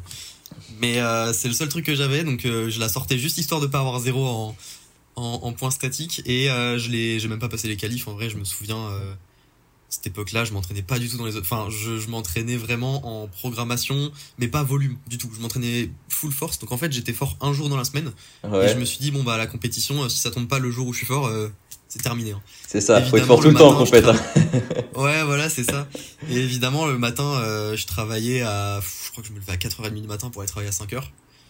Euh, j'avais la compétition dès que je sortais du travail et bon bah forcément euh, j'ai pas passé les qualifs, je suis tombé au handstand avec la pression, j'ai fait n'importe quoi. Mhm. Et euh, ouais, le seul truc que j'ai fait de bien, c'était une dragon euh, maltaise, je veux dire, enfin elle était vraiment pas ouf mais et du coup en termes de compétition, bah ça m'a pas mal boosté, je me suis dit ouais, je vais en refaire et en fait, j'ai vraiment adoré m'entraîner tout seul dans ma chambre de temps en temps. Des fois aller traîner avec, avec d'autres gens, mais je suis vraiment quelqu'un qui s'entraîne relativement tout seul. Exemple, là j'étais blessé et je suis pareil, je suis pareil tous mes potes ils envoyé des messages en me disant mais pourquoi tu m'as pas dit que t'étais au parc et tout? Je fais non non les gars je, je veux m'entraîner. Venez pas venez pas venez pas les gars. Ouais vraiment. Mais des fois j'y vais le, matin parce que je sais qu'il y a personne tu vois et c'est pas du tout contre eux c'est juste genre je suis vraiment à m'entraîner seul. Donc 2022 je savais que je voulais pas du tout faire de compétition. J'en étais sûr. Je me suis dit de toute façon si je vais à une compétition c'est pour proposer un truc bien. Sinon ça vaut pas la peine. 2023 pourquoi pas? Mais du coup ce sera plus euh, fin 2023 si je suis vraiment chaud et j'en avais discuté avec Ilyes, mais en vrai, vu mon niveau actuel, ça va être trop compliqué. Euh, je lui avais dit, ouais, Burning Gate ou Swab et tout, mais là, c'est, j'ai tellement peu de temps pour atteindre un bon niveau et aller là-bas. Enfin, c'est, je pense que c'est pas possible, mais au pire, on va essayer et on verra. J'ai, peut-être un, j'ai peut-être un truc à te proposer, sinon. Ouais, la compétition à Vitré euh, l'année prochaine. Ouais. Avec plaisir en vrai, pourquoi pas faire euh, comme t'avais fait avec Ewen euh, les battles C'est euh, ça les battles full statique. Ça je ça je suis carrément OK pour le faire si je suis pas blessé parce que, Bah d'ailleurs, tiens, on pourra en reparler après dans, dans, le podcast ou on peut en parler maintenant parce que là on parlait de, de, tes futures compétitions, mais j'aimerais bien parler de ce Battle Force avec toi d'ailleurs. je sais pas si on en parle maintenant ou si tu veux continuer à développer sur les futures compétitions. Bah justement, j'aimerais bien en fait toi j'ai l'impression que t'es es un peu perfectionniste et euh, t'as un niveau en tête et c'est ce niveau-là que tu veux proposer en compétition. Et si tu l'as pas, en fait, tu vas pas faire la compète, c'est ça? Euh, pas forcément. Alors, je suis très perfectionniste, mais du coup, j'ai appris avec la musique, avec mes 5 ans de musique en arrière, que bah, si t'es trop perfectionniste, tu sors rien en fait. J'ai fait 5 ans de musique, j'ai sorti zéro son. Et aujourd'hui, j'essaye de faire le total inverse. Genre, je fais l'opposé. C'est-à-dire que j'ai sorti une série de vidéos YouTube qu'il faut que je supprime parce qu'elle est horrible, absolument. Et euh, c'était Road to Maltese, je crois. Euh, allez vraiment pas la voir, c'est horrible. Et euh, allez la voir, allez la voir, les gars. je me suis dit, je me lance dans ce projet-là et le but c'est, tu t'embêtes pas à faire des logos, à faire des bannières, à faire les trucs que tu peaufines à la fin. On s'en fout, tu fais le contenu, le truc tu postes et le reste ça suit, tu vois. Et donc aujourd'hui, je suis vraiment dans cette optique de, tu lances le projet et une fois que c'est lancé, tu adaptes. Donc pourquoi pas faire des compétitions même si je suis pas à mon niveau. En tout cas là, euh, franchement, je, je m'étais chauffé pour faire une compétition. Euh, il y avait une compétition près de près d'Annecy où Ilyes y jugeait et je me j'avais dit à Ilyes j'avais dit à Ilyes je fais putain je vais je, je kifferais bien y participer vas-y je vais y réfléchir. Mais euh, réellement je voulais y réfléchir et euh, la blessure est arrivée et je pouvais plus tuck planche donc euh, pourquoi trop, trop chaud. Euh, j'ai fait une one arm planche et j'étais fatigué. Je me suis dit vas-y c'est la dernière je relance une dernière parce que je me sens pas très bien et après j'arrête le training tu vois. Et j'ai lancé la dernière et euh, grosse entorse à l'épaule. En fait je me suis subluxé l'épaule et euh, je suis resté euh, réellement avec le bras euh, ici et je pouvais pas le monter plus haut que ça, tu vois. Je sais pas ah, la vache. Pendant trois jours, j'entends un gros claque. Dans ma tête, c'était sûr que c'était la coiffe des rotateurs qui était qui rupture de la coiffe des rotateurs. J'en étais sûr. Et en fait, non, j'ai eu trop de chance. J'ai, si tu veux, je te filerai la vidéo. Je l'ai. Hein. J'ai la vidéo, j'ai Carrément, carrément. t'entends, si tu mets le son à fond, t'entends un gros clac. Et genre, ça fait, Putain. ça fait trop Et Je c'est quoi, c'est quoi qui luxation C'est euh, l'épaule euh, sort de l'articulation, on va dire? Ouais, c'est ça. L'humérus se barre et revient, c'est ça? C'est ça, l'humérus il se barre de la glène et il revient. Après, t'as plusieurs degrés, il peut vraiment sortir complètement. Là, il a commencé à sortir et il s'est remis parce que j'ai lâché direct. Du coup, ça, ça a Et, pas euh, créé ça- de, de complications, de calcifications ou de choses comme ça? Ça a rien. J'ai toujours une petite gêne, hein, c'est c'est Ouais. relativement euh, énervant, mais je vais voir un ostéo, ça, ça va beaucoup mieux. Parce qu'en plus, je me suis luxé l'épaule sur. euh, déjà, j'avais déjà une tendinite de la coiffe des rotateurs, plus une tendinite biceps, qui m'empêchait de, de forcer. Je me suis luxé l'épaule par dessus enfin, subluxé l'épaule par-dessus. Un vrai plaisir. Et aujourd'hui, euh, j'ai trouvé plein d'exercices. Enfin, je me suis encore une fois renseigné à fond. Et ça va beaucoup mieux. J'arrive à replanche euh, sans trop de douleur. Si je m'échauffe bien, juste quelques gènes, mais c'est pas douloureux. Et je vais voir un ostéo là lundi. Et je suis quasiment sûr que ça vient des côtes qui sont déplacées. Normalement, ça devrait être. euh, devrait Ok. être. Mais ça m'a bah. mis quand même euh, un bon trois mois pour une petite douleur au début qui a commencé où je me suis dit, vas-y, dans deux jours, c'est fini quoi. Et Ouais. trois mois. Horrible. Ok, moi ça fait deux ans pour mon épaule, t'inquiète, ou trois ans, je sais plus. Waouh, vraiment, comment je me suis senti pas bien quand je pouvais plus faire de sport, mais c'était horrible. Et vraiment, j'envoyais des messages à mes potes en mode, ouais, les gars, j'en ai marre, je vais tout arrêter. Alors, toi, deux ans en vrai, genre, ça doit être horrible. Ah, moi je vis avec, hein, je vis avec ma douleur. hein, je- En fait, tu, ouais, ça. Au bout d'un moment, tu finis par t'adapter. Tu te dis, par ça. exemple, quand j'étais blessé au bras gauche, il y a un moment, je me suis dit, bon, vas-y, tu sais quoi, allez, bosse la one arm planche à droite. Mais du coup, j'avais tellement mal au bras que je pouvais même pas mettre le bras ici. Donc, euh, je me suis dit, bah, je vais, enfin, j'ai pas one arm planche à droite, je vais pas la bosser bras au corps, tu vois. Donc, euh, je pouvais vraiment rien faire. C'était horrible. Ok. Je souhaite à personne. Mais il y a eu pire que moi, hein. Il y a eu pire que moi. Il y a eu- il y, a eu Ryan qui a eu bien pire. Oui, oui, il y en a plein qui ont carrément des ruptures euh, de, de, de tendons. hein, de... Ouais, c'est comme quoi en fait la, la pratique n'est ja- n'est jamais finie parce que tu vois les mecs qui reviennent, tu vois. Et euh, Ouais, c'est ça. Mais euh, j'en tire du positif de cette blessure, tu vois. Genre, je suis revenu sur la musique et du coup, ça me fait deux choses. C'est-à-dire que si le street ça va pas, bah, je me mets sur mon ordi, je compose tranquille. Et en plus, euh, grâce au fait que je me suis mis au street, il y a toute une communauté, tu sais, sur la hard wave. Beaucoup de gens écoutent de la hard wave dans le street. Euh, Ah, vas-y, vas-y, on en parle de ça. Écoute, euh, je sais pas si t'es au Vas-y. courant, mais, euh, mais, mais j'écoute tes sons au training. C'est vrai? C'est vrai. mec, trop cool. C'est vrai. Genre, en vrai, regarde, je reçois regarde. énormément de messages, mec, je sais même plus. euh, Regarde. Ouais, regarde bien. Alors, euh, c'est trop cool. peut-être que les gens vont, vont, vont pas. Merde, est-ce que j'enregistre toujours? Ouais. Euh, peut-être que les gens vont pas voir si vous êtes en train d'écouter sur Spotify ou euh, ou, euh, ou Apple Podcast, vous verrez pas l'image, mais sur YouTube, vous pouvez voir l'image. Je suis sur mon téléphone là. Et si tu veux, euh, attends, je vais sur Spotify. Vas-y, vas-y. Et genre dans ma, dans ma, ouais, dans bibliothèque, si tu veux. Bon, en gros, toi t'es Ah, en première. vois, ouais. Il y a Clément B et euh, juste en dessous il y a Red Z et après il y a ma playlist training, tu vois. Donc c'est dire que Mais ouais, au début, j'ai sorti c'est un premiers sons que j'écoute c'est quand je fais de la perf au, au training. Je lance ça, je fais ok c'est parti. Surtout que t'as que trois sons sur Spotify là, hein, faut- c'est ça qu'il faut se dire aussi. Ouais, c'est euh, ça. J'en ai mis un quatrième à upload il y a trois jours. Mais le problème des plateformes de, enfin des, des distributeurs, c'est que tu uploades ta musique et ils te disent pas quand est-ce que ce sera dispo. C'est bah check et un jour ce sera dispo, tu vois.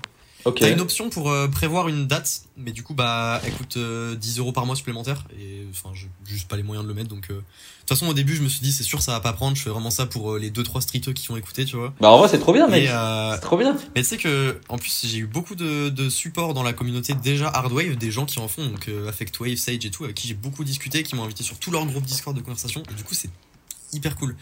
On arrive à potentiellement, euh, pourquoi pas faire des collabs plus tard avec, avec d'autres artistes. Moi, c'était vraiment dans le but de proposer ça pour la communauté Street Workout, qui, Ouais. bah, je sais, écoutait énormément ce son.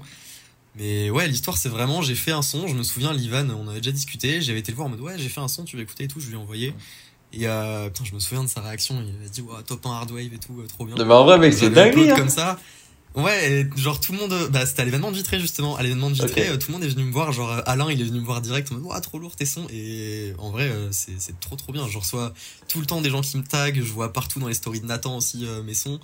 Et, et c'est juste ouf. Genre du coup, j'ai deux choses séparées. Donc si je suis blessé, bah je m'en fous, j'ai la musique. Et si en musique je suis nul, bah je vais faire du sport. Ouais Et en carrément. Que du positif de cette Et d'ailleurs- pour, pour toutes les personnes qui, qui veulent écouter, du coup, euh, bah, je mettrai euh, ton YouTube et ton Spotify. Non, ton SoundCloud et Ah, ton merci. Spotify, parce que je sais pas si t'as YouTube. Mais je sais que t'as un SoundCloud Euh, parce tout. que j'avais. Bon, je mettrai, euh, je mettrai toutes tes infos de façon en, description. veux, Comme ça, vous pouvez écouter ces sons et le taguer en story. Je sais pas si on peut trouver, tu sais, quand tu mets une story sur Insta, tu peux trouver Clément B et puis tu trouves le Ouais. son. On peut faire ça? Ouais, ouais, carrément. Ok. Ouais, tu peux. Bon bah je le ferai et les gens qui écoutent ils feront la même chose, comme ça on va faire tourner un petit peu. Vas-y, trop gentil en vrai. Euh, ouais, je, je, voulais revenir aussi sur euh, parce qu'on parlait de la compète de vitré, tu vois. Donc la SWA Cup. Donc pour les gens qui savent pas, j'ai organisé une compétition, euh, voilà, sous le nom bah, de la marque Street Work of Athlètes. Donc c'est la, c'était la SWA Cup, la une, Mhm. qui se déroulait à Vitré. Donc c'est près de Rennes, en Bretagne, en France. Ouais, c'est peut-être un peu paumé, mais euh, mais en vrai c'était cool. Et euh, donc c'est- c'était une compétition freestyle. Donc il y avait euh, huit athlètes qui se, c'est huit athlètes qui se battle, tu vois. Et, et toi Clément, que, comme tu le sais, j'organisais un battle full force, voilà entre, enfin tu vois entre les, les battles des, des mecs de freestyle. Parce que je voulais, euh, je voulais rendre le truc un peu plus guest, hein, tu sais, en mode euh, ils sont invités, les mecs, tu vois, ils font leur battle force. Et, euh, et du coup, j'avais proposé à Ewen, donc euh, Elona SWA sur, sur Insta. Et euh, je, je m'étais dit, qui t'aimerais prendre en battle? Il m'avait parlé de, bah, de Pichou, contre, contre qui il a battle. Mais à ce moment-là, Paul Pichot, je me disais, je sais pas s'il a le niveau et tout, tu vois. Donc j'avais dit à Paul, ton endurance, va falloir que tu la taffes parce que j'ai envie de faire un vrai battle d'endurance, tu vois. Un vrai ouais, truc. ouais, ouais. Et il a pas mal travaillé et franchement, il m'a trop impressionné. Et du coup, j'avais était. J'avais pensé à toi, j'avais pensé à toi, je me suis dit pourquoi pas Clément, tu vois. Pourquoi pas Clément Et euh, je te demande, est-ce que ça t'intéresserait ce, ce genre de battle? Surtout que là, j'ai voulu mettre l'accent sur, euh, sur l'endurance, c'est-à-dire qu'en fait, il y avait deux rounds de 45 secondes, une pause de 2 minutes et, et encore la même chose, deux rounds de 45 Ouais, secondes. ça. Donc, ça fait beaucoup. total, donc Ça fait beaucoup, tu vois. Mais c'est un vu challenge. l'endurance qu'ils avaient, c'était fou. Genre, euh, j'aurais jamais pu faire ça. Et heureusement que tu m'as pas choisi parce que vraiment, bah déjà, euh, Ewen, il a du front. Et en vrai, c'est un truc, je, je le sais, c'est pour ça que je le travaille en complet. secret. Personne n'est censé savoir, mais je le travaille un peu en secret en disant si je veux faire des compétitions, si j'ai que de la planche, c'est mort. Genre, jamais Faut je gagne, complet, hein. terminé. Après, si je veux m'amuser, je peux m'amuser, y a pas de souci. Mais si j'ai pas de front, c'est mort. Mm. Donc, je le bosse et en vrai, je prenais jamais plaisir à en faire. Et là, bizarrement, depuis quelques jours, je prends beaucoup de plaisir à en faire, mais du coup, je peux pas parce que j'ai mal. Donc, je force quand même, tant pis. hein. C'est en fait, c'est juste des, des contractures au dos, c'est pas, c'est pas grand chose, mais c'est chiant. Ça m'empêche de respirer. Genre, vraiment, je suis dans ma voiture en train de respirer toutes les 10 minutes parce que bah, ça me comprime, c'est horrible. Donc, euh, mais en termes d'endurance, en fait, j'avais, j'avais rien. C'est-à-dire que j'avais réellement deux full press et après, euh, il me fallait une heure pour m'en mettre. Ouais, Par contre, ça. en termes de force brute, en fait, j'ai toujours dit euh, à, à mes potes avec qui je m'entraîne, en fait, si je fais une compétition, je mets un gros tour au premier, en mode je peux lâcher deux reps en Vangelder tout pélican. Non, je crois que mon meilleur combo c'était pélican tout. Non, c'était Vangelder tout pélican tout. euh, Il y avait un autre truc après. Et après, euh, je pouvais passer en planche stupide. Mais une fois que j'ai fait mon premier round, c'est terminé. Genre, ouais, après c'est chaud, ouais, je fais ça. des tocs planche push-up et il y a plus rien quoi. Donc euh, parce que j'étais à fond full force et je m'amusais de ouf à faire ça, c'était trop bien. Et bon, Alors que dans ce genre de, de battle, euh, en fait, faut, c'est limite, faut diminuer un peu bah, ses, ses power moves pour durer dans le temps, tu vois. Pour, euh, c'est ça qui est compliqué aussi. Et en fait, le, donc tu vas nous dire si, si ça t'intéresse ce genre de battle, tu vois. Mais c'est sûr, pour quelqu'un qui fait que de la planche ou que du front lever, ça va être un peu compliqué. Donc déjà, euh, faut savoir faire un petit peu toutes les figures en force et être complet sur ces figures-là. C'est-à-dire que si le mec euh, fait de la planche, euh, du front, euh, du back lever, du flag, j'en sais rien, mais qu'il n'est pas complet en plus dans, dans ces figures-là, donc avec toutes les variantes, ça va être un peu compliqué. Et en plus de ça, faut, il faut mieux être euh, complet euh, niveau des supports, savoir gérer le sol, les paras, les paras hautes, enfin les barres de dips, les anneaux, la barre fixe. Et tu vois ce qu'ils ont fait les mains, c'était super intéressant parce que ça a démarré tranquille sur les push-up bars avec des trucs qu'on voit un peu souvent, tu vois, genre des, des, des archers push-up, des trucs comme ça. Après, ça allait un petit peu sur les doigts au sol, tu vois, des trucs comme ça. Il y a eu les anneaux, tu vois, avec euh, voilà des, des trails de, de Victo Cross, euh, Iron Cross et tout. Même barre fixe, tu vois, avec de la suppi sur barre fixe. Donc c'est ça qui est intéressant aussi, c'est que faut essayer de jouer avec tout, tu vois. Ouais, il y a eu beaucoup de choses. C'était, en tout cas, c'était hyper bien regardé. Moi, je me souviens, on, discutait de ça. C'était, je sais plus qui avait à côté de moi, mais euh, on regardait le battle en même temps et je commentais. C'était, au début, je pensais que c'était parti pour deux rounds. J'avais mal compris et quand j'ai Ouais. vu le quatrième round, j'ai fait. Personne n'avait compris. mais c'est impossible, genre euh, comment ils vont tenir? Enfin, parce que pour moi tenir 4 rounds vraiment c'est c'est trop. Je, je peux pas, je me sens pas capable parce que j'ai jamais trop été fan du travail d'en- d'endurance, du travail de volume, tu sais, genre les faire les les 6 6 6 et tout. je le fais une fois par an et après ça m'ennuie, tu vois. J'ai toujours été plus bah, sur les petites transitions saut sur doigt qui durent pas longtemps. Et là récemment depuis la blessure, je je sais pas, je suis à fond euh, planche supi, à fond, je fais que de la supi quasiment. Et euh, je reprends du volume, donc en fait, euh, et je me mets au front, donc c'est toutes les conditions réunies pour que je fasse ce battle. En plus j'ai un peu de temps, donc moi je suis ultra chaud. Le truc c'est que là, Ewen il a clairement un niveau d'avance sur moi pour l'instant en termes de comment dire, de, de globalité, il est beaucoup plus ça. Et euh, ouais, le, le, temps que moi je travaille, lui aussi il travaille derrière, donc je pense que les chances de gagner sont infimes, mais au pire je m'en fiche, moi je vais juste proposer un truc cool. Et, ouais. Je suis, trop chaud en tout cas. C'est quand tu veux, vraiment, tu à la prochaine compétition, euh, on fait ça, il y, a, aucun problème. Bah, bah, je kifferais, je kifferais que tu, tu reviennes. Donc, ce, sûrement que la prochaine sera en juin. J'aimerais bien le mettre en juin, comme ça on pourrait faire ça en extérieur, il fera meilleur tout ça. Euh, en juin, euh, sur scène, en, en plein centre euh, d'une ville, ça peut être cool, tu vois. Ça peut donner la pêche un peu. ouais, c'est ça. Puis on... il, va, il va annoncer de la pluie genre trois jours avant et quand on y sera, il, pleut, il y aura pas de pluie. Non, non, non. En juin, on est, en juin, on est bon, souvent. En juin, ça devrait aller, mais vraiment, c'était ultra dommage. Ouais, ouais, enfin, ultra dommage. En fait, non, c'était c'était super cool au final. Non, c'était dommage. Juste pour toi qui, qui voulait le faire en extérieur, en vrai, ouais. Franchement, au niveau de l'organisation. C'était dommage, ouais, c'était dommage. C'est pas, c'est pas grave. Euh... Je sais pas de sur quel sujet on peut rebondir. On peut en parler pendant des heures de street workout. Euh, J'ai dit que je voulais te parler de quoi tout à l'heure, tout à l'heure en off? Je voulais euh, revenir sur. Euh... Là, on a parlé des compétitions. On a parlé. Alors, t'as donné euh, ton, conseil euh, aux débutants, parler des compétitions. Sur ce que je voulais faire par la suite? Comment je voyais. Euh, c'était ça que tu m'avais demandé, je crois, non? Ouais, c'est ça. Bah, ouais. Parle-nous un peu, du coup, de tes actus et, et des futurs objectifs là, pour, pour 2023, du coup. Ouais, déjà, t'en as un petit peu parlé. Donc, déjà, l'actu, une bonne actu, c'est la musique pour ça. Je répète hein, à tous les gens qui, qui, nous écoutent, mais je mets tout en, en, en, description. pardon.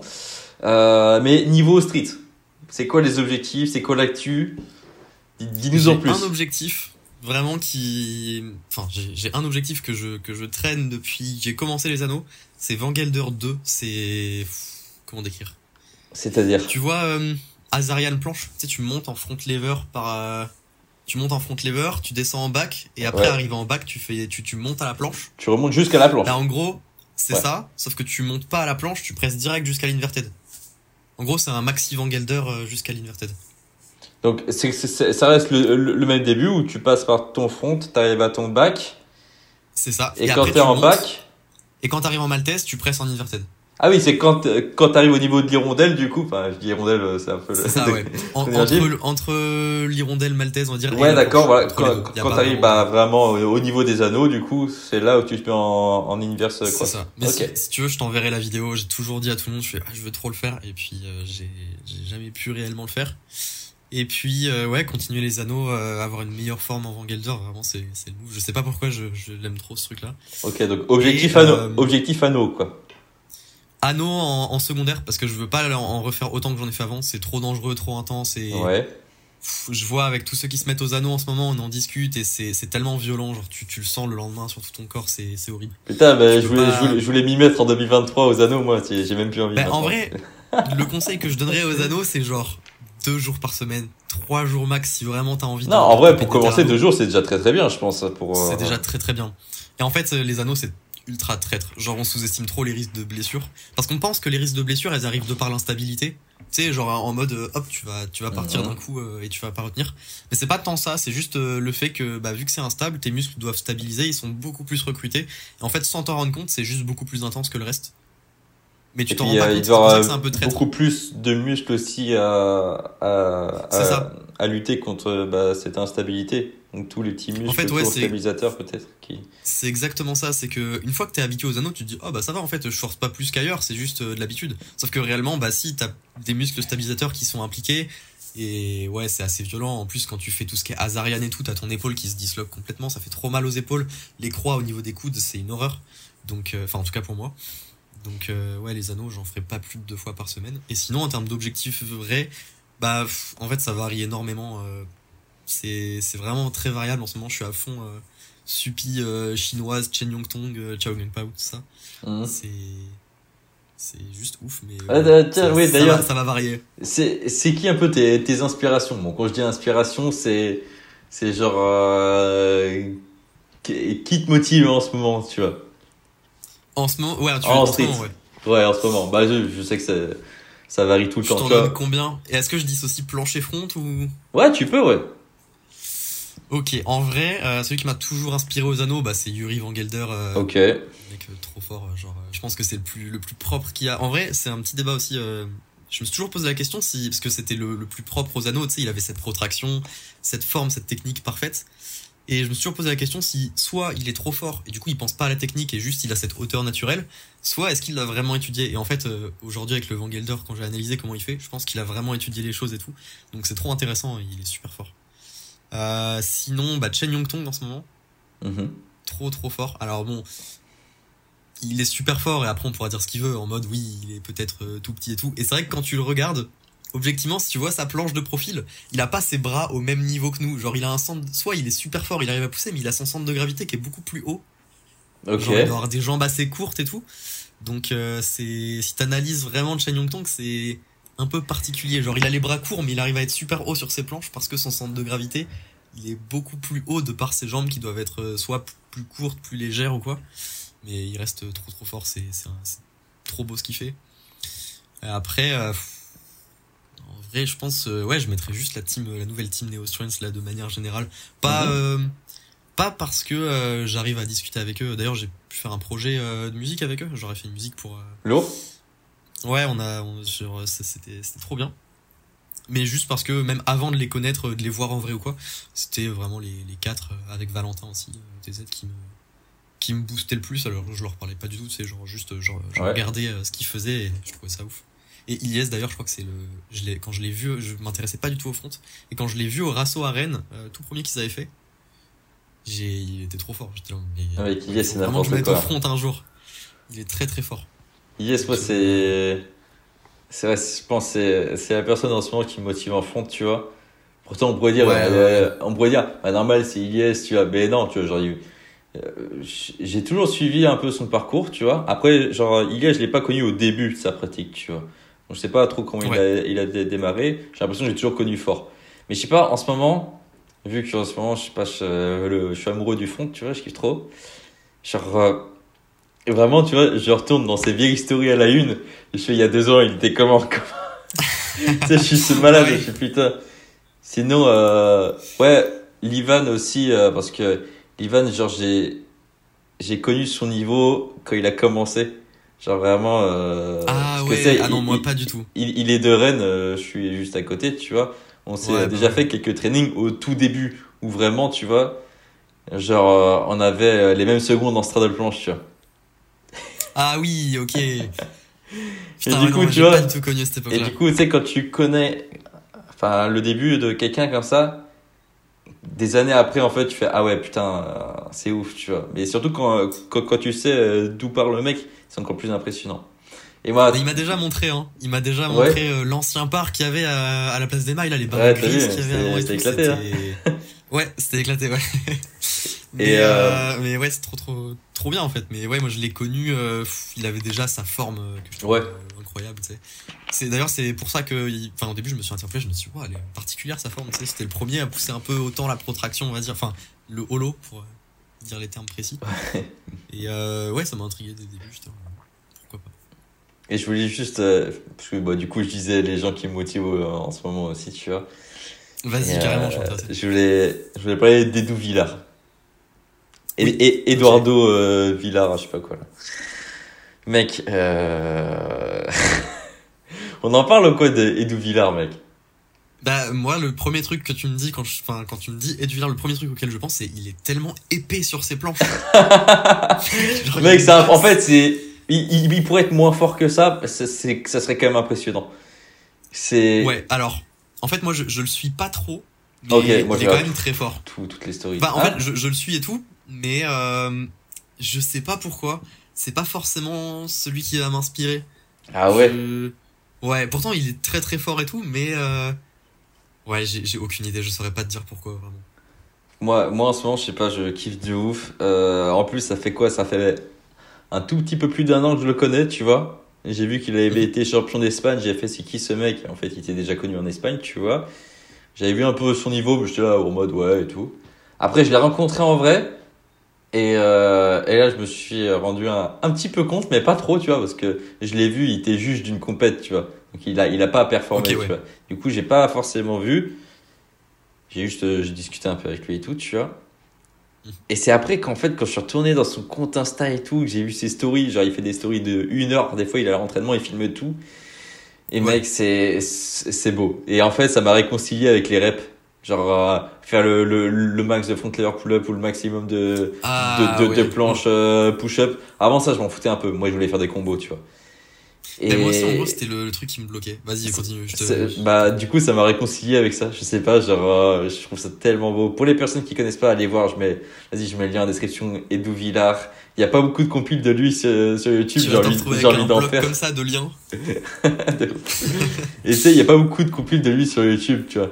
Parce que normal, c'est Ouais. c'est- un nouveau un peu, tu vois. Mais j'aimerais tellement en faire plein, du coup. Enfin bref, non, mais euh, voilà, c'était la personne. Je, je voulais le partager avec les personnes qui nous écoutent et avec toi parce que. Il est, Moi, il est ça, me motive de ouf. Parce qu'en fait, les gars, le truc que vous savez pas sur les Douvillards, c'est qu'il est, il est costaud, en fait. Il, il est monstrueux, le mec. Par contre, Il est vraiment épais, il, ouais. il est, il est petit, il est plus petit que moi. Il paraît beaucoup plus grand, mais en fait, il est pas si grand que ça. Par contre, le mec, je crois, euh, c'est Youssef qui m'a dit ça. Donc, il doit faire, je sais pas, genre 1m65 ou un peu moins, un truc comme ça. Il fait, euh, il fait 70 kilos. Voire des fois, il fait plus, tu vois. Ouais, Donc, vraiment tu vois, quoi. Tu vois, c'est pas euh, genre euh, les mecs qui font du street qui font 70 75 kilos, il fait 1m80, tu vois. Et là non. Ouais, et c'est ça. et c'est ça et en plus, il a des jambes. Mais Enfin, en ouais, vrai, c'est je rebondis sur un truc au, ni- au niveau du poids. Euh, de ce que j'ai remarqué, euh, j'ai analysé pas mal de choses. J'ai l'impression que c'est souvent les athlètes les plus lourds qui sont bons en push-up parce qu'ils ont de l'explosivité. Exemple, quand je me souviens, quand j'ai commencé le Van Gelder ou tout ce qui était planche push-up, qui demandait énormément d'explosivité, plus j'ai commencé à prendre de poids, plus, enfin, meilleur j'étais. Exemple, euh, mes meilleurs Van Gelder, c'est pas quand j'étais à 66 kilos, mais c'était quand j'étais réellement à 70 euh, et demi, un truc comme ça. Pour 1m69, je faisais 70 kilos, je me suis dit, mais Van Gelder, à ce- ratio, c'est mort. Et en fait, non, c'était là que j'étais le plus puissant. Euh, et je, enfin, je sais, c'est sûrement une théorie euh, nulle, pas vérifiée, mais globalement, j'ai l'impression que ceux qui sont les plus épais, les plus, les plus costauds, les plus lourds, ils ont cette force et cette énergie, euh, cette explosivité qu'ils peuvent lancer dans les push-ups. Ah, Et à contrario, les gens qui vont être plus fins vont plus être bons sur les presses. J'ai pas mal d'exemples de ouais, gens. mais peu- peu- peu- prendre les gymnastes, tu me parlais du Yuri et tout. Tu vois, c'est des mecs qui sont costauds, tu vois. Ah, il est épais aussi, ouais. Ouais, ouais. épais. Après, tu sais, il y, a- il y a un moment, tu vois, avec euh, aussi beaucoup d'années de pratique, il y a un moment que quand tu stagnes un peu, c'est vrai que une plus grande masse musculaire va aussi t'aider à prendre de la force aussi, tu vois. Donc, euh, Ouais, clairement. Parce que, bah, comme on sait, genre, la force, c'est, c'est nerveux, mais il y a un moment euh, aussi, plus t'as de muscles, plus ça va t'aider. Forcément, tu vois. Plus il y a de fibres Ouais, bah musculaires, plus ça va t'aider. J'ai l'impression qu'il y a un moment, c'est comme ça aussi. Peut-être, euh, peut-être qu'au début de la pratique, tu dis, euh, enfin, ça marche. Et peut-être qu'à un moment, en construisant peut-être un peu de muscles, t'arrives à avoir un peu plus de force. Ouais, c'est ça, tu, tu peux regagner une aisance supplémentaire, Mm. c'est pas impossible, clairement. Mais moi, au niveau des, des athlètes espagnols, alors il est pas espagnol, mais du coup, il est, euh, comment on dit, ceux qui parlent espagnol Hispanique? Hein? C'est ça, hein? Ceux ça qui parlent espagnol. Les gens qui parlent espagnol, on dit c'est des hispaniques, c'est ça? J'ai un gros doute, vraiment.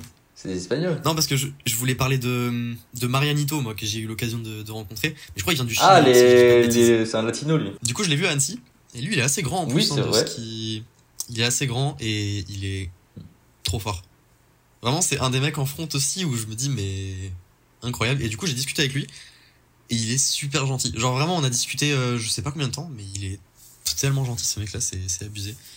Et en même temps, trop fort. C'est, je pense, avec lui et Mani, c'est les deux euh, qui, qui me motivent, qui viennent tous les deux du Chili aussi, si je dis pas de bêtises. Hein. Euh, Chili ou Pérou? Mais je crois que Ouais, c'est Pérou, je sais plus. Dans, dans ces eaux-là, Ouais. Mais euh, ouais, c'est les deux qui me motivent le plus. Et côté Espagne, du coup, j'ai pu parler avec euh, Joey et José. Hmm. Et José ouais, ils sont Lopez. super gentils et tout. Ouais, c'est les amours. Ouais, hein. c'est ça. Ils sont super gentils aussi. Mais du coup, je les suis moins euh, dans, dans ce qu'ils font. Je connais moins ce qu'ils font en fait, c'est ça. Même si j'apprécie, de temps en temps, je tombe dessus et c'est trop. Bah, euh, Il y a tellement d'athlètes, tu sais, pour suivre tout le monde, c'est trop compliqué. c'est marrant que tu me parles de, de, de José Lopez là. Euh, moi, je l'ai rencontré genre il y, a, il y a un an. Et, euh, et, et, mec, progression de fou malade, lui. Hein. En front, il est passé de genre. Euh, on avait à peu près le même niveau, tu vois. En mode, on fait genre 4 pull-up touch ou des trucs comme ça, tu vois. C'est un truc bien, tu vois. À 10 pull-up touch. Là, c'est ce qu'il instrumente, tu vois. Après, le truc, c'est qu'il fait beaucoup de volume, il néglige un peu la forme. C'est-à-dire qu'en fait, il va te faire euh, entre 10 et 12 front lever pull-up et les bras ne seront pas tendus à, la IGS, tu vois. Ça va être pas des demi, mais presque. Et moi, ça, j'aime pas ça, tu vois. Mais quand même très très puissant, le, type. Ouais, il est fort, franchement. Mm. du coup, ouais, je, voilà, je, l'avais rencontré à Annecy aussi. Euh, très... Il y avait beaucoup de monde à Annecy, franchement. Bah ouais, j'aurais bien kiffé venir. Ouais, c'était pas mal en vrai. Ouais. Mais bon, ça se refera. Et euh, Attends, je voulais rebondir à un truc. Oui, tu me parlais euh, de Edu Villard qui t'avait motivé euh, à, faire des reps, justement, qui t'avait réconcilié avec les reps. C'est bizarre que t'avais ce rapport-là de. T'aimais pas trop les reps parce que j'étais exactement pareil. Ça me saoulait de voir 10 full planche push-up. Ou d'en faire 10. Tu sais, genre. Euh, c'était juste pour moi. Mais parce que. personne. mental, en fait, c'était dur, tu vois. Parce que personne de stylé en faisait, en fait. non, non, mais, ce que je veux dire, c'est que j'avais pas forcément. Pas forcément d'exemple, mais. Enfin, si, j'étais un peu un exemple et Villard, il est, il est sorti un peu en mode, euh, il est arrivé dans le street en mode, euh, je suis une grosse bête, et en plus, euh, je suis puissant, tu vois. Mais si ouais, Villard était aussi cuss que moi, ça m'aurait moins impressionné, tu vois. C'est en fait, c'est le fait qu'il rapporte son style à lui qui m'a dit, en fait, putain, j'ai envie de faire des push-ups comme lui. Mais c'est juste ça, en fait, tu vois. C'est ça qui m'a réconcilié avec push-up. Ouais, je vois. Ouais, c'est vrai que j'ai eu cette cette problématique aussi où je voulais faire plein de moves un peu différents, euh, innover, essayer de trouver des, des transitions. Euh. D'ailleurs, je suis un spécialiste. Hein. Si jamais tu veux des transitions qui n'ont jamais été faites, genre des sauts sur doigts euh, extrêmes, impossibles à faire, j'en ai plein, mais vraiment. Ah, ça me fait trop peur. Genre, ouais, vraiment, j'en ai envoyé, j'en envoie un paquet à, des gens à chaque fois. Et, et moi, j'ai pas le niveau de les faire, donc ils, les font à ma place, bah, notamment c'était Ilyes aussi. Euh, j'avais envoyé une transition que j'avais fait à, l'élastique, tu vois. Je fais, ouais, elle est trop dure cette transition et tout. Je fais, attends, je vais essayer. C'était quoi la C'était euh, Maltaise.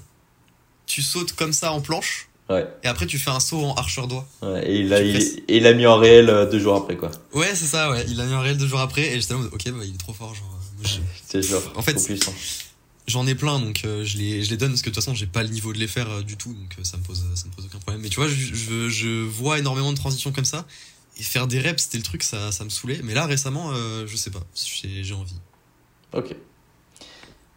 pour continuer cet épisode de podcast, j'ai une question à te poser, elle m'est venue comme ça, je l'ai posée qu'une seule fois dans un podcast, c'était avec Flo Marek, on l'a pas eu tout dans le statique, plus dans l'endurance, je sais pas si tu connais Flo Marek. Mais j'ai fait un podcast avec lui en, vidéo. Euh, n'hésitez pas à aller voir parce que c'est le premier podcast que j'ai fait vraiment en vidéo de bonne qualité, en réel. On était, euh, on était vraiment ensemble euh, dans la même salle, tout ça. Donc c'était vraiment cool. Et je lui ai posé cette question-là que je vais te poser également. C'est quoi une semaine type chez, chez Clément Blossom? Comment ça se passe en fonction des, des, des trainings? Est-ce que, est-ce que tu travailles en ce moment et comment t'arranges ça un petit peu? Pour qu'en fait les gens qui nous écoutent puissent un peu s'inspirer d'une semaine euh, bah, d'un mec qui s'entraîne et qui, qui, fait des études ou qui travaille, euh, qui a une vie tout simplement. Ok, ouais. Euh, J'essayais de pas trop m'étaler, mais du coup j'avais commencé Staps et en parallèle j'avais un travail le matin et en parallèle je faisais du street. C'est-à-dire que je commençais, enfin je me levais à 4h du matin, je commençais à 5h, les, le taf, je finissais à 10h. À 10h, j'allais en cours. Des fois, je finissais mes journées à 20h. Donc, je faisais du genre 5h, 20h non-stop. Et après, je rentrais, je me disais, bah tiens, on va s'entraîner. Sauf que, bah évidemment, euh, ça tient une semaine et après, t'es mort. Genre, c'est pas possible. Tu peux pas tenir ce rythme-là. Du coup, euh, j'ai fait un choix. Je me suis dit, soit j'arrête de taffer et du coup, je continue les études. Problème, euh, bah, l'essence, ça coûtait de plus en plus cher. Donc, pour faire des études, bah, fallait y aller. Donc, fallait de l'argent. Soit, euh, donc c'était pas possible, soit j'arrêtais les études et je continuais de travailler. Du coup, c'est ce que j'ai fait. J'ai continué de travailler pendant un certain temps. Après, euh, je sais même plus comment ça s'est fait. C'était fin de contrat en gros. Hein. J'ai arrêté de travailler. Et euh, du coup, je me suis dit, bah vas-y, go, euh, faire euh, que, que du street euh, pour l'instant. Là maintenant, j'ai rajouté la musique et j'essaye de m'en sortir avec le street parce que c'est vraiment genre ce que je kiffe. Et du coup, je m'investis énormément dedans. Les, les coachings que j'ai pu faire, dès, dès enfin les premiers coachings, ouais, dès que j'avais un peu d'argent euh, qui venait, je l'utilisais pour investir dans des livres euh, biomécaniques, pour euh, trouver des nouveaux, des nouveaux trucs à expliquer en coaching, tu vois. Je l'investissais vraiment, j'étais à fond. Et donc globalement aujourd'hui j'ai pas repris de, de, travail, je suis sur Paris euh, avec ma copine et j'arrive à me débrouiller on va dire comme je peux. Ok. Euh, donc une journée de type, je suis vraiment pas du matin. Vraiment c'était une horreur de se lever à 4h du matin. Je l'ai fait pendant un an et impossible de s'adapter. Donc euh, en général je me lève vers 10h, un truc comme ça. Par contre je finis tard le soir. C'est, je commence, euh, je déjeune, musique à fond jusqu'à 15h. En général je mange pas avant, je mange qu'un repas le soir. Et je mange n'importe quoi, hein, vraiment. Une petite recette secrète euh, blinis euh, avec du fromage fondu ou Nutella, je mange que ça quasiment. Et c'est, oh, l'exemple. C'est trop bon. non, faut pas prendre. En vrai, euh, ouais, je mange un peu n'importe quoi. En fait, j'ai remarqué deux choses. Quand je m'entraîne le matin, je suis nul, donc je m'entraîne l'après-midi. Et quand j'ai mangé avant de m'entraîner, je suis nul. Du coup, bah, je m'entraîne à 15h, mon entraînement finit genre à 18h30, 19h, un truc comme ça. Donc ça dure pas mal de temps selon si je discute ou pas. Et euh, bah, je rentre le soir et je mange. Et tu sais, j'ai pas pris la décision de manger un repas, ça s'est juste fait naturellement en fait, parce que bah, ça s'est adapté à, ce que je faisais. Et euh, ouais, c'est c'est à peu près tout. En gros, euh, je fais musique à fond, street et les j'ai arrêté de travailler, mais les journées sont pas moins remplies. Je pense qu'en vrai, je fais autant d'heures que quand je travaillais ou quoi. Juste. T'investis dans autre chose, tout simplement. C'est ça. Et puis j'ai pas l'impression de les faire tant que ça parce que vraiment c'est ce que je kiffe à 100%. J'aime trop faire ça. Et j'ai absolument aucune envie d'arrêter. J'espère vraiment ne jamais retrouver un travail dans la grande distribution comme j'ai fait. C'était un enfer. En plus, euh, c'était en, euh, en, logistique ou c'était en. C'était mise en rayon en magasin, c'est un truc euh, horrible. En plus, tu sais, t'arrives en, en t-shirt le matin, ils voient que bah du coup tu fais du sport parce que t'as un peu plus de bras que les autres. Et puis évidemment, ils te mettent pas sur euh, les boîtes de café à porter, tu sais, genre euh, direct, euh, c'est les trucs lourds, horribles. Donc, ouais, après, j'ai. Ça, ça m'a fait un temps, hein, je, je, m'étais adapté, entre guillemets. C'est ça aussi que j'aimerais bien dire, c'est. Il y en a plein, ils me disent, ouais, mais moi je travaille et tout, et c'est compliqué. Mais en vrai, quand je travaillais, je voyais pas de différence de niveau avec quand je enfin, quand je travaillais pas. Juste je me suis pas dit à aucun moment ouais euh, tu travailles du coup ça a forcément impacté tes perfs tu vas devenir nul. Je l'ai juste fait et j'ai vu aucune baisse de niveau aucune régression aucune difficulté aucune fatigue. Juste euh, si t'es passionné tu le fais et il y a aucun problème il y a rien qui arrête tu vois. C'est ça hein. c'est pas une excuse. Moi aussi j'ai travaillé euh, très tôt le matin tu vois. J'arrivais je bouffais je faisais ma sieste et en fait après j'arrivais à training tu vois. Ouais bah voilà c'est ça et ouais en fait la musique c'est un autre truc aussi qui est très galère c'est que par exemple, quand j'étais à Paris, là, et que j'ai travaillé sur le projet avec euh, la team Neo Friends, j'ai sorti, enfin, j'ai sorti, j'ai fait plein de sons, c'est-à-dire que j'ai plein de sons d'avance. En une semaine, j'ai dû en faire limite un par jour quasiment, ou un tous les deux jours. Et des fois, t'arrives dans des, dans des phases où pendant trois semaines, t'as rien qui sort. Du coup, j'essaie de prendre de l'avance et ça, c'est frustrant. Genre, des fois, t'as des, as des semaines, tu bosses à fond et t'as des semaines où tu te lèves le matin, tu te mets sur l'ordi, tu commences à taffer et il y a rien du tout. Genre, tu restes à tourner en rond sur ton PC pendant Ouais, mais ça, c'est la créativité aussi qui joue en jeu, tu vois. Ouais, c'est ça, ça, Mais dans ces moments-là, du coup, c'est bien parce que quand je suis pas créatif, bah, je m'aère un peu, je vais faire du sport, je me focus sur le sport et, euh, et, ça revient tout seul. Donc, c'est l'équilibre euh, parfait que j'ai trouvé. Ouais. je comprends ce moment euh, créatif. Moi, ça joue énormément dans, dans ce que je fais au quotidien. Déjà d'une avec la marque, tu vois, et vu que je fais, je fais du YouTube aussi pour ma chaîne perso, pas de braise, vous pouvez vous abonner. Euh, euh, faut être vachement créatif parce que euh, avoir l'idée d'une vidéo, de la miniature, de ce que tu vas mettre dedans, en vrai, ça, ça vient pas comme ça. Des fois, ça vient comme ça, tu es dans une période créative, et là, sans te mentir, il y a trois idées de vidéos en une soirée qui peuvent sortir et, et, je gratte et je gratte et je gratte et, et c'est, ça peut être des putains de vidéos en plus qui font, je sais pas, 5 ou 10 000 vues, tu vois. Et des fois, tu te dis, putain, euh, faudrait que je sorte une vidéo là. Et pendant une semaine, tu cherches le truc, tu essayes de tourner, ça marche pas, ça fonctionne pas. Tout ce qui est créatif comme ça, en vrai, moi je pense qu'il faut pas se forcer, mais par contre, quand ça vient, on la bombarde quoi. Comme toi, avec la musique, tu penses le moment où ça vient, tu fais, putain, euh, euh, un ou deux sons par jour, putain, là je suis dans un putain de flow, ah, tu bombardes là. C'est ça. Mais en fait, je bombarde tellement pour prendre de l'avance parce que j'ai remarqué un truc aussi. Je sais pas comment ça marche en termes de, de vidéos, j'en ai pas fait assez pour savoir. Mais en termes de musique, euh, en général, quand je mets plus de 4, 5, allez, plus de 4-5 jours à finir une musique, euh, j'arrête. Genre, je la finis pas. Je... Ouais. Parce que tous les projets qui marchent le mieux, j'ai l'impression que c'est les projets que tu fais en. genre, le dernier son que j'ai sorti. Le dernier son que j'ai sorti, je me suis dit, je ferai jamais. Vraiment, il marchera jamais. Je l'ai fait en une journée. Ça m'a, ça m'a pris vraiment genre 5 heures max de tout faire. Vraiment, mixage, mastering, je me suis dit, mais c'est impossible. Genre, le son est trop simple. Et en fait, euh, bah, il marche carrément bien. Et les sons où je me suis pris la tête, genre le tout premier, et bah, c'est celui qui a quasiment le moins marché en fait aujourd'hui. Ouais, et en plus, ça te fait chier parce que t'as passé du temps. T'as mis de l'énergie. Ouais, Alors ça. que Donc, dès si- je commence à si, passer en trop de fait- temps, j'arrête. Si euh, t'arrives à faire un son en, en une journée, bon, s'il marche, tant mieux, truc de ouf, c'est-à-dire que t'es quand même, euh, enfin, t'es, productif.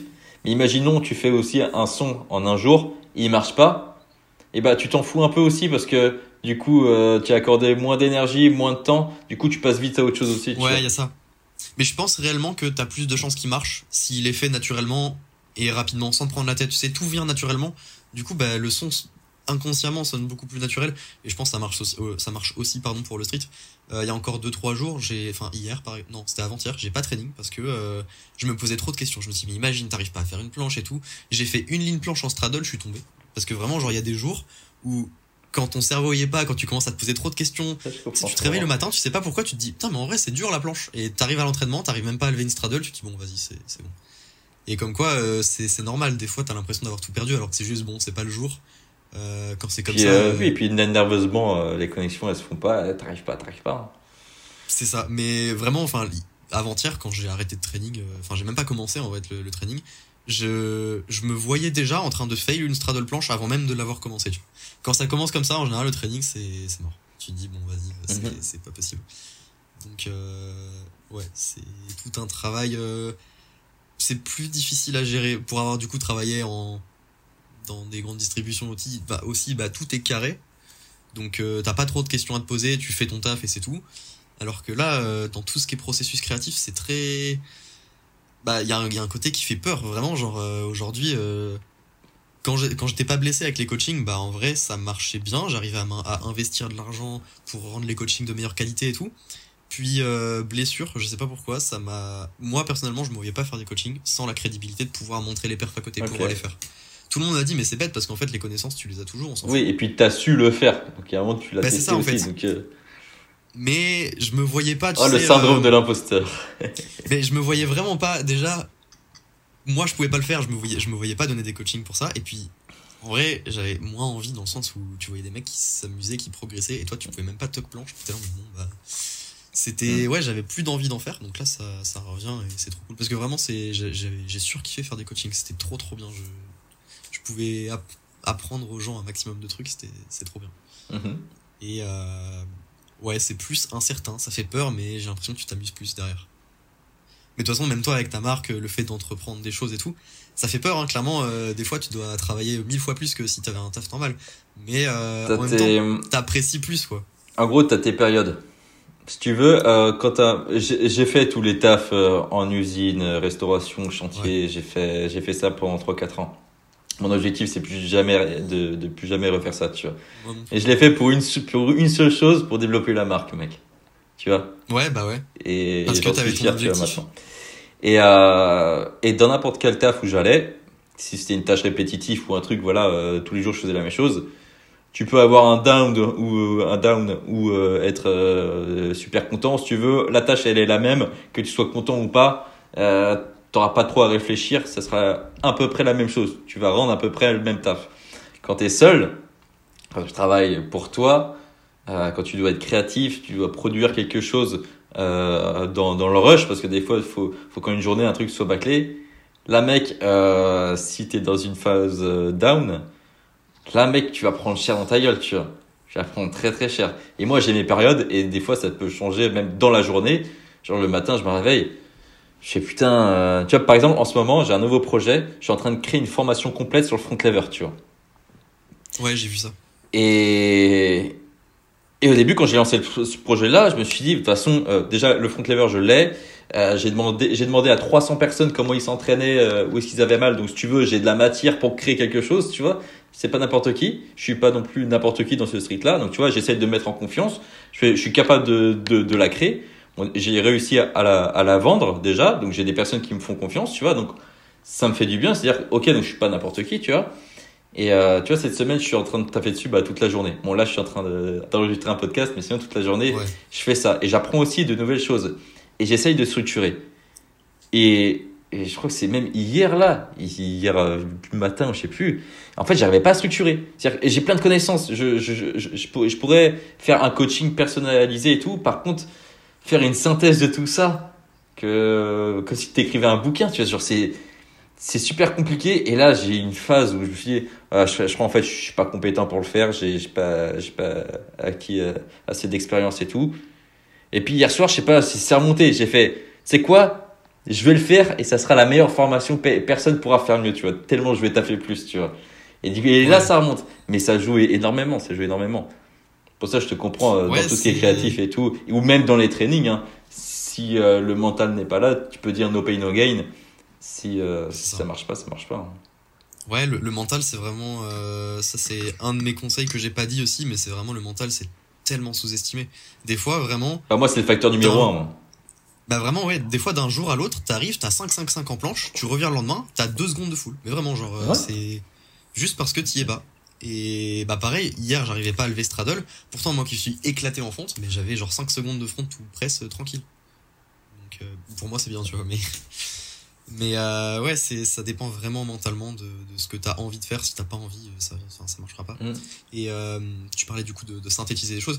Mettre les choses que tu as en tête sur le papier, c'est encore un autre processus du, enfin un autre processus dans le dans le domaine du créatif. C'est ouais, des fois c'est compliqué. Et moi, ça me fait peur. On m'a posé la question si je voulais faire des e-books. Le seul e-book que je kifferais faire un jour, c'est Van Gelder, parce que c'est vraiment la figure que j'adore faire. Je vais pas faire un e-book planche, tu vois, genre il y en a un milliard. Euh, et il y a aussi ce côté, euh, j'en discutais avec, euh, avec deux, trois personnes, de, putain, je me suis investi pour pas mal de connaissances et tout. Ça m'embête aussi un peu de, de, les donner sur le Vangelder, donc euh, je sais pas trop quoi faire. du coup, je les donne en coaching, évidemment. Ça, y a, tu les donnes pas n'importe qui, après. Ouais, c'est clair.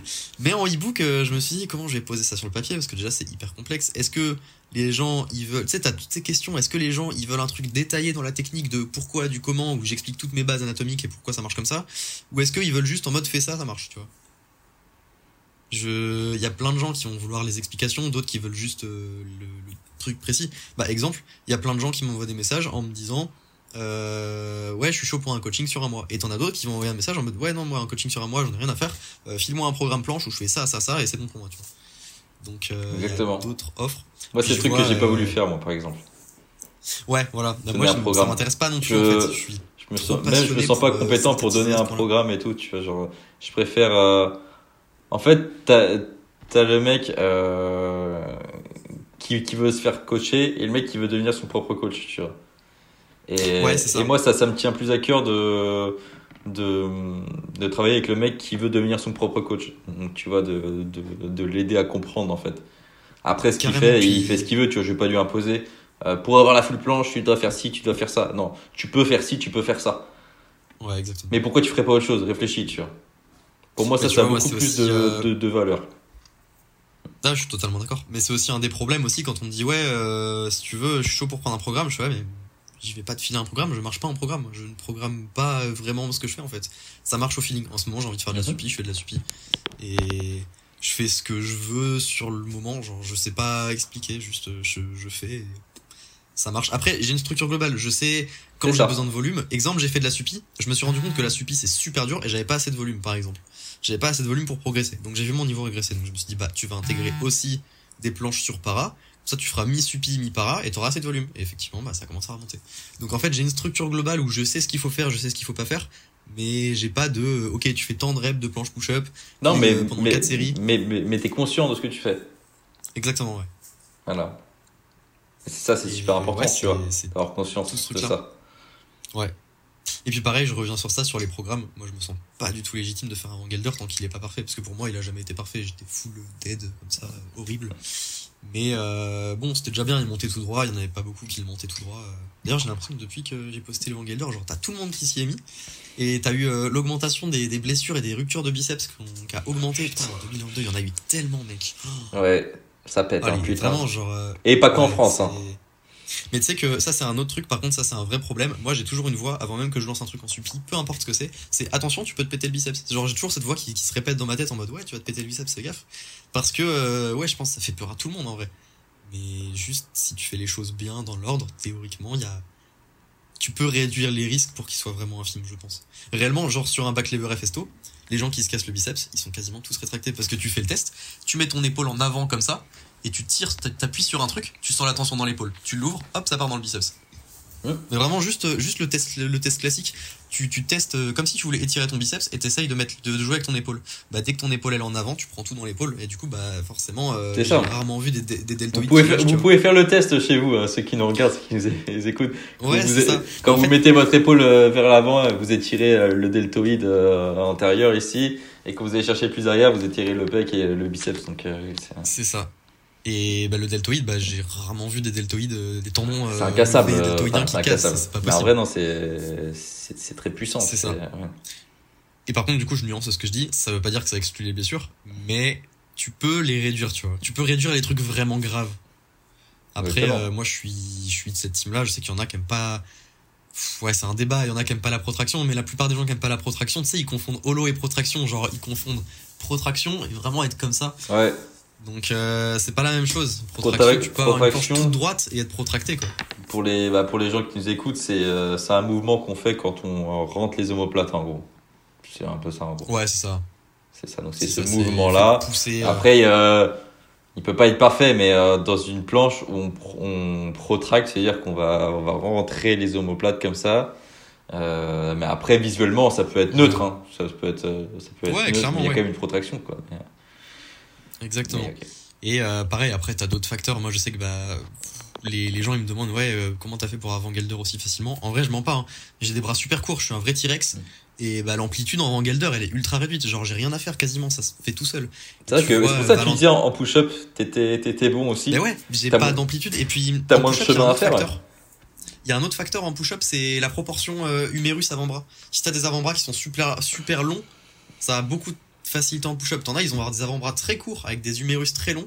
Et en push-up, pour eux, c'est chiant parce qu'ils vont, ils vont faire, Ah oui, ils faut vont aller, vraiment faut, faut aller plier. chercher Ils loin. vont ouais, faire tout vrai. en épaule en fait. Et c'est beaucoup plus difficile. Et eux par contre, euh, bras longs, bah en presse et en hold, ils vont avoir une hauteur euh, de ouf quoi. Et ouais, chacun trouve ses avantages euh, là où il peut. Moi je sais que j'ai étudié le truc en termes de bras de levier, Van Gelder, bras courts. Bah tu vois Scarolus, Ouais. j'ai été à côté de lui, il a les mêmes bras que moi. Hein. Limite il est encore plus court, tu vois. Genre c'est. Et tu vois Valentin qui galère de ouf en Van Gelder alors que le mec est super fort. Et bah tu vois la taille de ses bras, euh, ça traduit vite. Hein.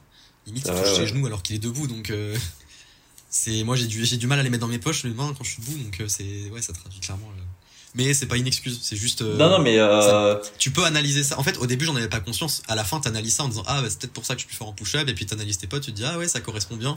Et au fur et à mesure tu déduis des trucs qui sont rien enfin y a rien de prouvé scientifiquement mais non, euh, en vrai, c'est c'est pas une excuse, mais c'est vrai que sur, sur, du haut niveau, sur un élément poussé, ça, ça va jouer. Ça va jouer, tu vois. c'est ça. Ou par exemple, un mec qui commence la, la full planche, bah peut-être que il a du mal et en fait son pote a plus les, capaci- les capacités physiques pour le faire. Ouais. Mais ça veut pas dire que tu seras pas plus fort que ton pote plus tard, tu vois. Exactement. Mais il y a des astuces de trajectoire pour euh, hold plus longtemps quand t'as les bras courts. Exemple, euh, holo plus pour réduire un peu le bras de levier. Donc forcément, tu gagnes un peu de hauteur. Parce que, enfin, il y a, il y a plein de petites astuces qui. Et c'est pour ça qu'en coaching, en général, je fais par rapport à la morphologie de, du- de la personne. Je vais pas demander à quelqu'un qui a les bras super longs de faire un holo énorme pour réduire le bras de levier alors qu'il en a absolument pas besoin. Il peut juste se concentrer sur tirer l'extension et il aura aucun problème. Ouais, quoi. c'est vrai. Il y a plein de petits détails comme ça euh, qui sont euh, qui sont ultra intéressants. Mais encore une fois, moi, c'est pas du tout dans le but de trouver une excuse. C'est juste parce que ça me passionne d'analyser ça, de comprendre pourquoi le pourquoi du comment en fait. Mais c'est tout. Ok. Je trouve ça ouais trop intéressant. Après, euh, comment déterminer les bras longs euh, pff, enfin, c'est un peu c'est encore complexe. Mais Ouais, moi j'ai pas trop encore, euh, je suis pas encore trop intéressé à ça. Euh. ah, moi, je l'ai vite vu euh, quand j'ai voulu commencer des maltaises où tout le monde disait ouais 5 pieds, euh, tu commençais à être maltaise. Et moi 5 pieds, genre euh, j'étais maltaise à fond. Ouais, limite, euh, étaient collés de la barre. Je voyais l'écart de. En fait, je me mettais sur l'écart maltaise classique de, de mes potes et genre euh, j'étais Iron Cross. Limite, j'attrapais pas les barres. Je me disais bah non, il y a un problème là. Mm. Je veux dire, je veux bien que je sois pas assez fort, mais je peux. En fait, oui, mais il y a un moment, c'est comme si tu disais euh, Iron Cross, c'est 5 pieds. Non, mais en fait, Ouais, euh, voilà, pour, pour, ça va être 6 pieds, et pour Clément, en fait, ça va être 4. Enfin, tu vois, c'est en Ouais, vrai, fonction de, de la 4,5, morphologie qu'on a, je quoi. Déjà 4,5 pieds, vraiment, je suis vraiment déjà pas très haut. Et euh, de toute façon, tu, enfin, vous pouvez aller voir sur euh, un des posts que j'ai fait sur les, les inverted cross. Tu vois, genre, t'as tout mon corps en long et t'as deux petits trucs qui dépassent sur les côtés, genre, c'est mes bras et ça, ça fait trop moche. Et, genre, je peux rien faire. Toujours plus. Donc, ouais. c'est comme ça. Ok. Bah écoute, Clément, euh, merci d'avoir euh, bien, euh, bien approfondi sur ces sujets-là, parce que c'est vrai que c'est rare que, que j'approfondis euh, sur euh, le, bah, le, sujet euh, de, la, de la force dans, dans les podcasts. Voilà, souvent on fait plus interview, et tu vois, avec toi, je voulais faire une partie interview plus au début, puis après parler plus de technique, parce que c'est vrai que les gens qui nous écoutent, euh, ils m'ont souvent dit, est-ce que vous pouvez, vous pouvez parler un peu plus entraînement, tu vois? Genre comment, ça, ouais, se- comment ça se passe dans le réel, tu vois, réellement, qu'est-ce qui se passe? Ouais. Et là, on a parlé un peu, tu vois, parce que bah parce qu'on on étudie un, un peu tout ça. Et franchement, c'était euh, super intéressant. Je sais pas si tu veux Ah, si tu rajouter veux. quelque chose avant que qu'on finisse cet épisode? Ouais, s'ils sont un peu plus intéressés du coup par l'entraînement, un truc que je peux te dire, c'est euh, moi, j'ai vraiment explosé en termes de niveau à partir du moment où je me suis dit, ouais, trois jours par se... je m'entraînais trois jours sur 7 en fait, trois, quatre jours maximum sur 7 Ouais. Et euh, pour moi, c'était euh, c'était très déjà très compliqué. C'est-à-dire que en gros, je faisais lundi, je m'entraînais, mardi pause, mercredi je m'entraînais, jeudi pause, vendredi je m'entraînais, et après je prenais tout le week-end en, en pause, tu vois. Et du coup, euh, j'étais fort que le lundi. Parce que bah, le week-end, j'avais deux jours de repos, donc mon corps avait plus le temps de récupérer, et donc j'étais fort que le lundi. Et je me suis dit, mais comment les gens ils font pour s'entraîner genre 5 jours sur 7, 6 jours sur 7, 7 jours sur 7 et être fort? Et à un moment, je me suis dit, tu sais quoi, essaye de faire euh, 7 jours sur 7 jours, juste d'augmenter ta fréquence d'entraînement. Bah en fait, la première semaine, t'es explosé. C'est-à-dire que ton corps il comprend pas ce qui se passe, il a plus de récupération, donc euh, tes perfs elles descendent vraiment à fond. J'avais même plus de full press, plus de straddle, rien du tout. Mais au bout d'une semaine ou même des fois quelques jours, d'un coup comme ça, tu sais pas pourquoi, hop ça revient. Et je donnais ce conseil-là à plein de gens qui étaient là en mode bah ouais mais j'arrive pas à augmenter mon volume. Et ils étaient là à 2-3 entraînements semaine. Des fois, passer à 6 jours sur 7, 7 jours sur 7 c'est peut-être pas une bonne idée, mais 6 jours sur 7, bah ça peut faire peur et au début on a l'impression que bah ça marche pas du tout sur nous. Mais des fois faut juste essayer pendant. Je suis en train de le faire là cette semaine.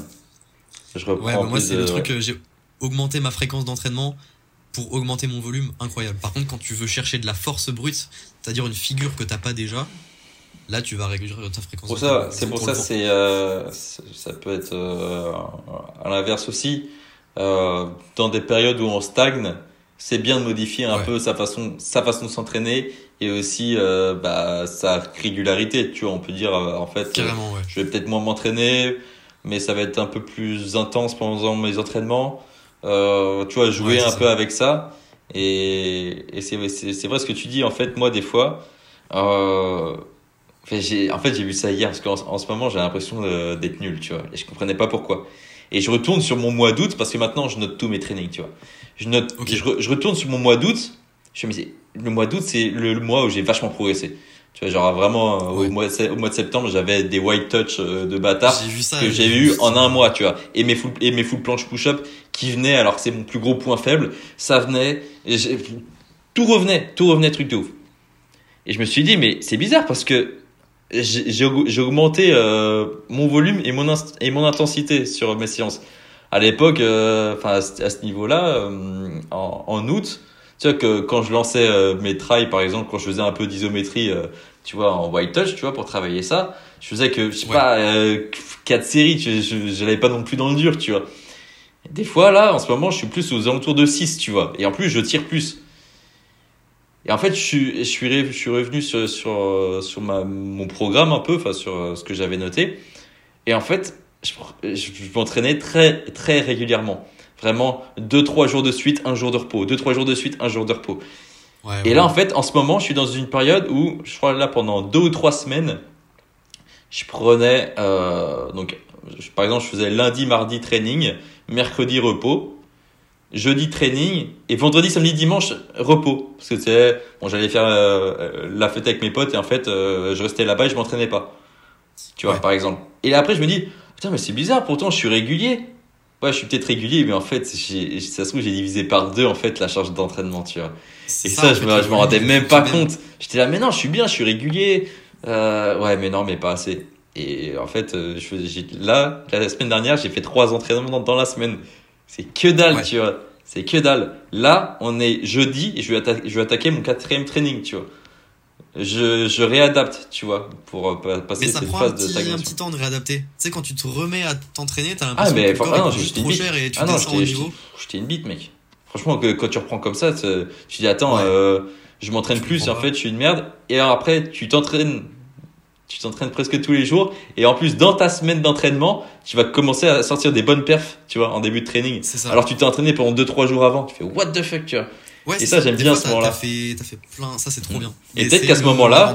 Peut-être qu'à ce moment-là, je vais réduire un peu. Genre, en fait, je vais passer euh, peut-être à 4 ou 5 trainings par semaine. Je vais diminuer un peu, tu vois. Et je vais euh, peut-être encore ça. progresser. Mais, mais c'est, bien de noter ces trainings comme ça. Tu vois un peu euh, pourquoi tu étais fort avant. Sinon, tu sais jamais, tu vois. Mais plus t'augmentes le volume, plus après tu peux euh, taper une full planche dans la rue. euh, Je dis une connerie, tu vois, tout ce que tu veux. Mais tout le monde avait, je pense que tout le monde quand il a commencé, il s'est dit, vas-y, je veux pouvoir faire au moins une full planche sans trop forcer dès que j'ai envie, tu vois. Tout le monde veut faire ça, c'est que en augmentant le volume au fur et à mesure, c'est le seul moyen d'y arriver malheureusement. Mm. Et ouais. Alors après, il y a, là, je, malheureusement, je suis obligé de, de pas trop étaler. Il y a plein, plein d'autres trucs, plein d'autres facteurs d'entraînement. Les élastiques. Oh, alors ça, c'est, bon, je vais pas trop en parler ici, mais ouais, j'ai mon avis sur les élastiques. C'est, pour moi, très, très difficile à utiliser correctement. C'est pas, c'est pas très mesurable de notre progression avec des élastiques déjà d'une. Donc, c'est un peu compliqué. Ouais, c'est ça. Puis en vrai, ouais, je vais pas tout détailler ici parce que c'est trop compliqué. Puis Ouais. j'en garde une bonne partie aussi euh, sur les élastiques en coaching et tout parce que Ouais. training avec c'est très difficile. Et puis euh, ouais, j'ai dit à peu près les, les bases de, de l'entraînement, on va dire, qui sont qui sont trop souvent négligées. Des fois, le, le volume, ça, ça peut être bien parce que euh, ouais, les, les gens dissocient pas force et volume. Euh, avoir une full press ou en avoir 10, théoriquement, bah c'est la même force en fait. C'est juste que tu dois appliquer cette force 10 fois. Mais une full, enfin, la première full press ou la dixième te demande la même quantité de force. C'est juste qu'au fur et à mesure, tu t'épuises, donc tu perds de la force. Je sais pas si c'est clair ce que je dis. Bah, euh, Après, oui, tout, tout dépend de l'obje- l'objectif aussi, tu vois. en fait, c'est ça. Pour acquérir un mouvement que t'as pas, c'est de la force, obligatoirement. Mais une fois que tu veux plus de reps d'un mouvement que tu as, bah, c'est du volume. C'est ça. Et c'est pas parce que. Et Tu vois, i- les deux imaginons. entraînements sont totalement différents. Faut faire très attention parce qu'en Vangelder, je me suis explosé parce que j'ai fait n'importe quoi. Ok. Donc ouais. Tu Après, disais, pardon, je t'ai coupé. Non, mais je pense qu'on pourra limite en revenir sur un, sur un prochain épisode, tu vois, on parlera vraiment de la, de la force, tu vois. Je vais Carrément, poser, je vais poser la question aux gens, aux gens qui nous écoutent encore maintenant. Je sais pas, ça fait combien de temps qu'on est en train d'enregistrer ce podcast. Mais euh, là, tu vois, le Zoom, il va fermer dans 3 minutes. Donc, je pense qu'on va faire l'outro. Et puis, euh, Ouais, mais euh, je pose la question aux gens, est-ce que vous voulez qu'on refasse un épisode avec Clément? Parce qu'on a plein de choses à dire sur, voilà, sur les méthodes d'entraînement et tout. Sur, on peut répondre à vos questions aussi. Ça, ça peut être pas mal, tu vois, de répondre un peu aux questions. Bah, on va peut-être pas non plus rentrer euh, dans le sujet pour apporter toutes les réponses parce que nous aussi, à côté, on vend euh, des- du programme, du coaching et tout. Donc, on va pas faire tout gratuit. Ouais. Mais euh, on, peut, on peut développer sur, sur plein de sujets différents, tu vois. Là, on, on allait encore parler, tu vois. Donc, euh, ça n'en Tu finit, tous les- jamais. Tous les noms dans les commentaires, on veut pas le voir. Là, mais mettez un commentaire, mettez un commentaire, ou si vous écoutez sur Spotify, Ouais, euh. Apple Podcast et tout, n'hésitez pas à m'envoyer un message, donc euh, Matt Braise sur Insta, ou sur la page de la marque, SW Athlète Official. Et puis, euh, vous nous dites ça, comme ça, ça peut nous donner, tu vois, des, des, des nouvelles idées pour des nouveaux épisodes, donc ça, ça peut être cool. Mais on peut parler de plein de trucs. Ouais, carrément. On peut parler de plein de trucs. Bon bah Clément, euh, je te remercie. Ben, merci à toi, Matt. Trop, Ça- cool. Ça, ça fait plaisir d'avoir, euh, voilà, euh, de pouvoir discuter avec un, avec un athlète. Euh, voilà, comme j'ai dit, la prochaine fois, si on peut répondre à vos questions, les gars, c'est encore mieux parce que tu vois, des fois, je fais ça. Je demande euh, à, la commu- à la communauté avant tu vois, de poser des questions. Là, je l'ai pas fait parce que je voulais faire au feeling, tu vois. Mais pourquoi pas Non, pour un prochain épisode, vous posez vos questions et comme ça, on pourra, on pourra y répondre. Quoi. C'est pourquoi être cool. Carrément, moi je suis super chaud. On peut faire ça. Bah écoute Clément, je vais te, je vais te souhaiter une bonne fin de journée. On va souhaiter un À bon training à tout le monde. Et moi, tu vois, je vais aller training parce que là, du coup, j'ai trop envie de training. je vais faire pareil, mec, vraiment. Et tu vois, tout à l'heure, quand on a fait la petite pause, je suis allé dehors vite fait. Et il fait trop bon chez moi. Je sais pas, parce qu'on n'est pas si loin que ça, tu vois. Mais euh, il fait trop bon dehors. Et quand je vois qu'on arrive au mois de novembre et qu'il fait bon comme ça, j'ai envie de profiter du parc dehors, en fait. Je Ouais, t'as raison vrai. Bah vas-y, je vais faire pareil du coup. Je vais aller dehors aussi, je pense qu'il fait bon. Carrément. Bon, allez, bon training à tous. Et puis, euh, à la prochaine, les gars. Ciao. Salut.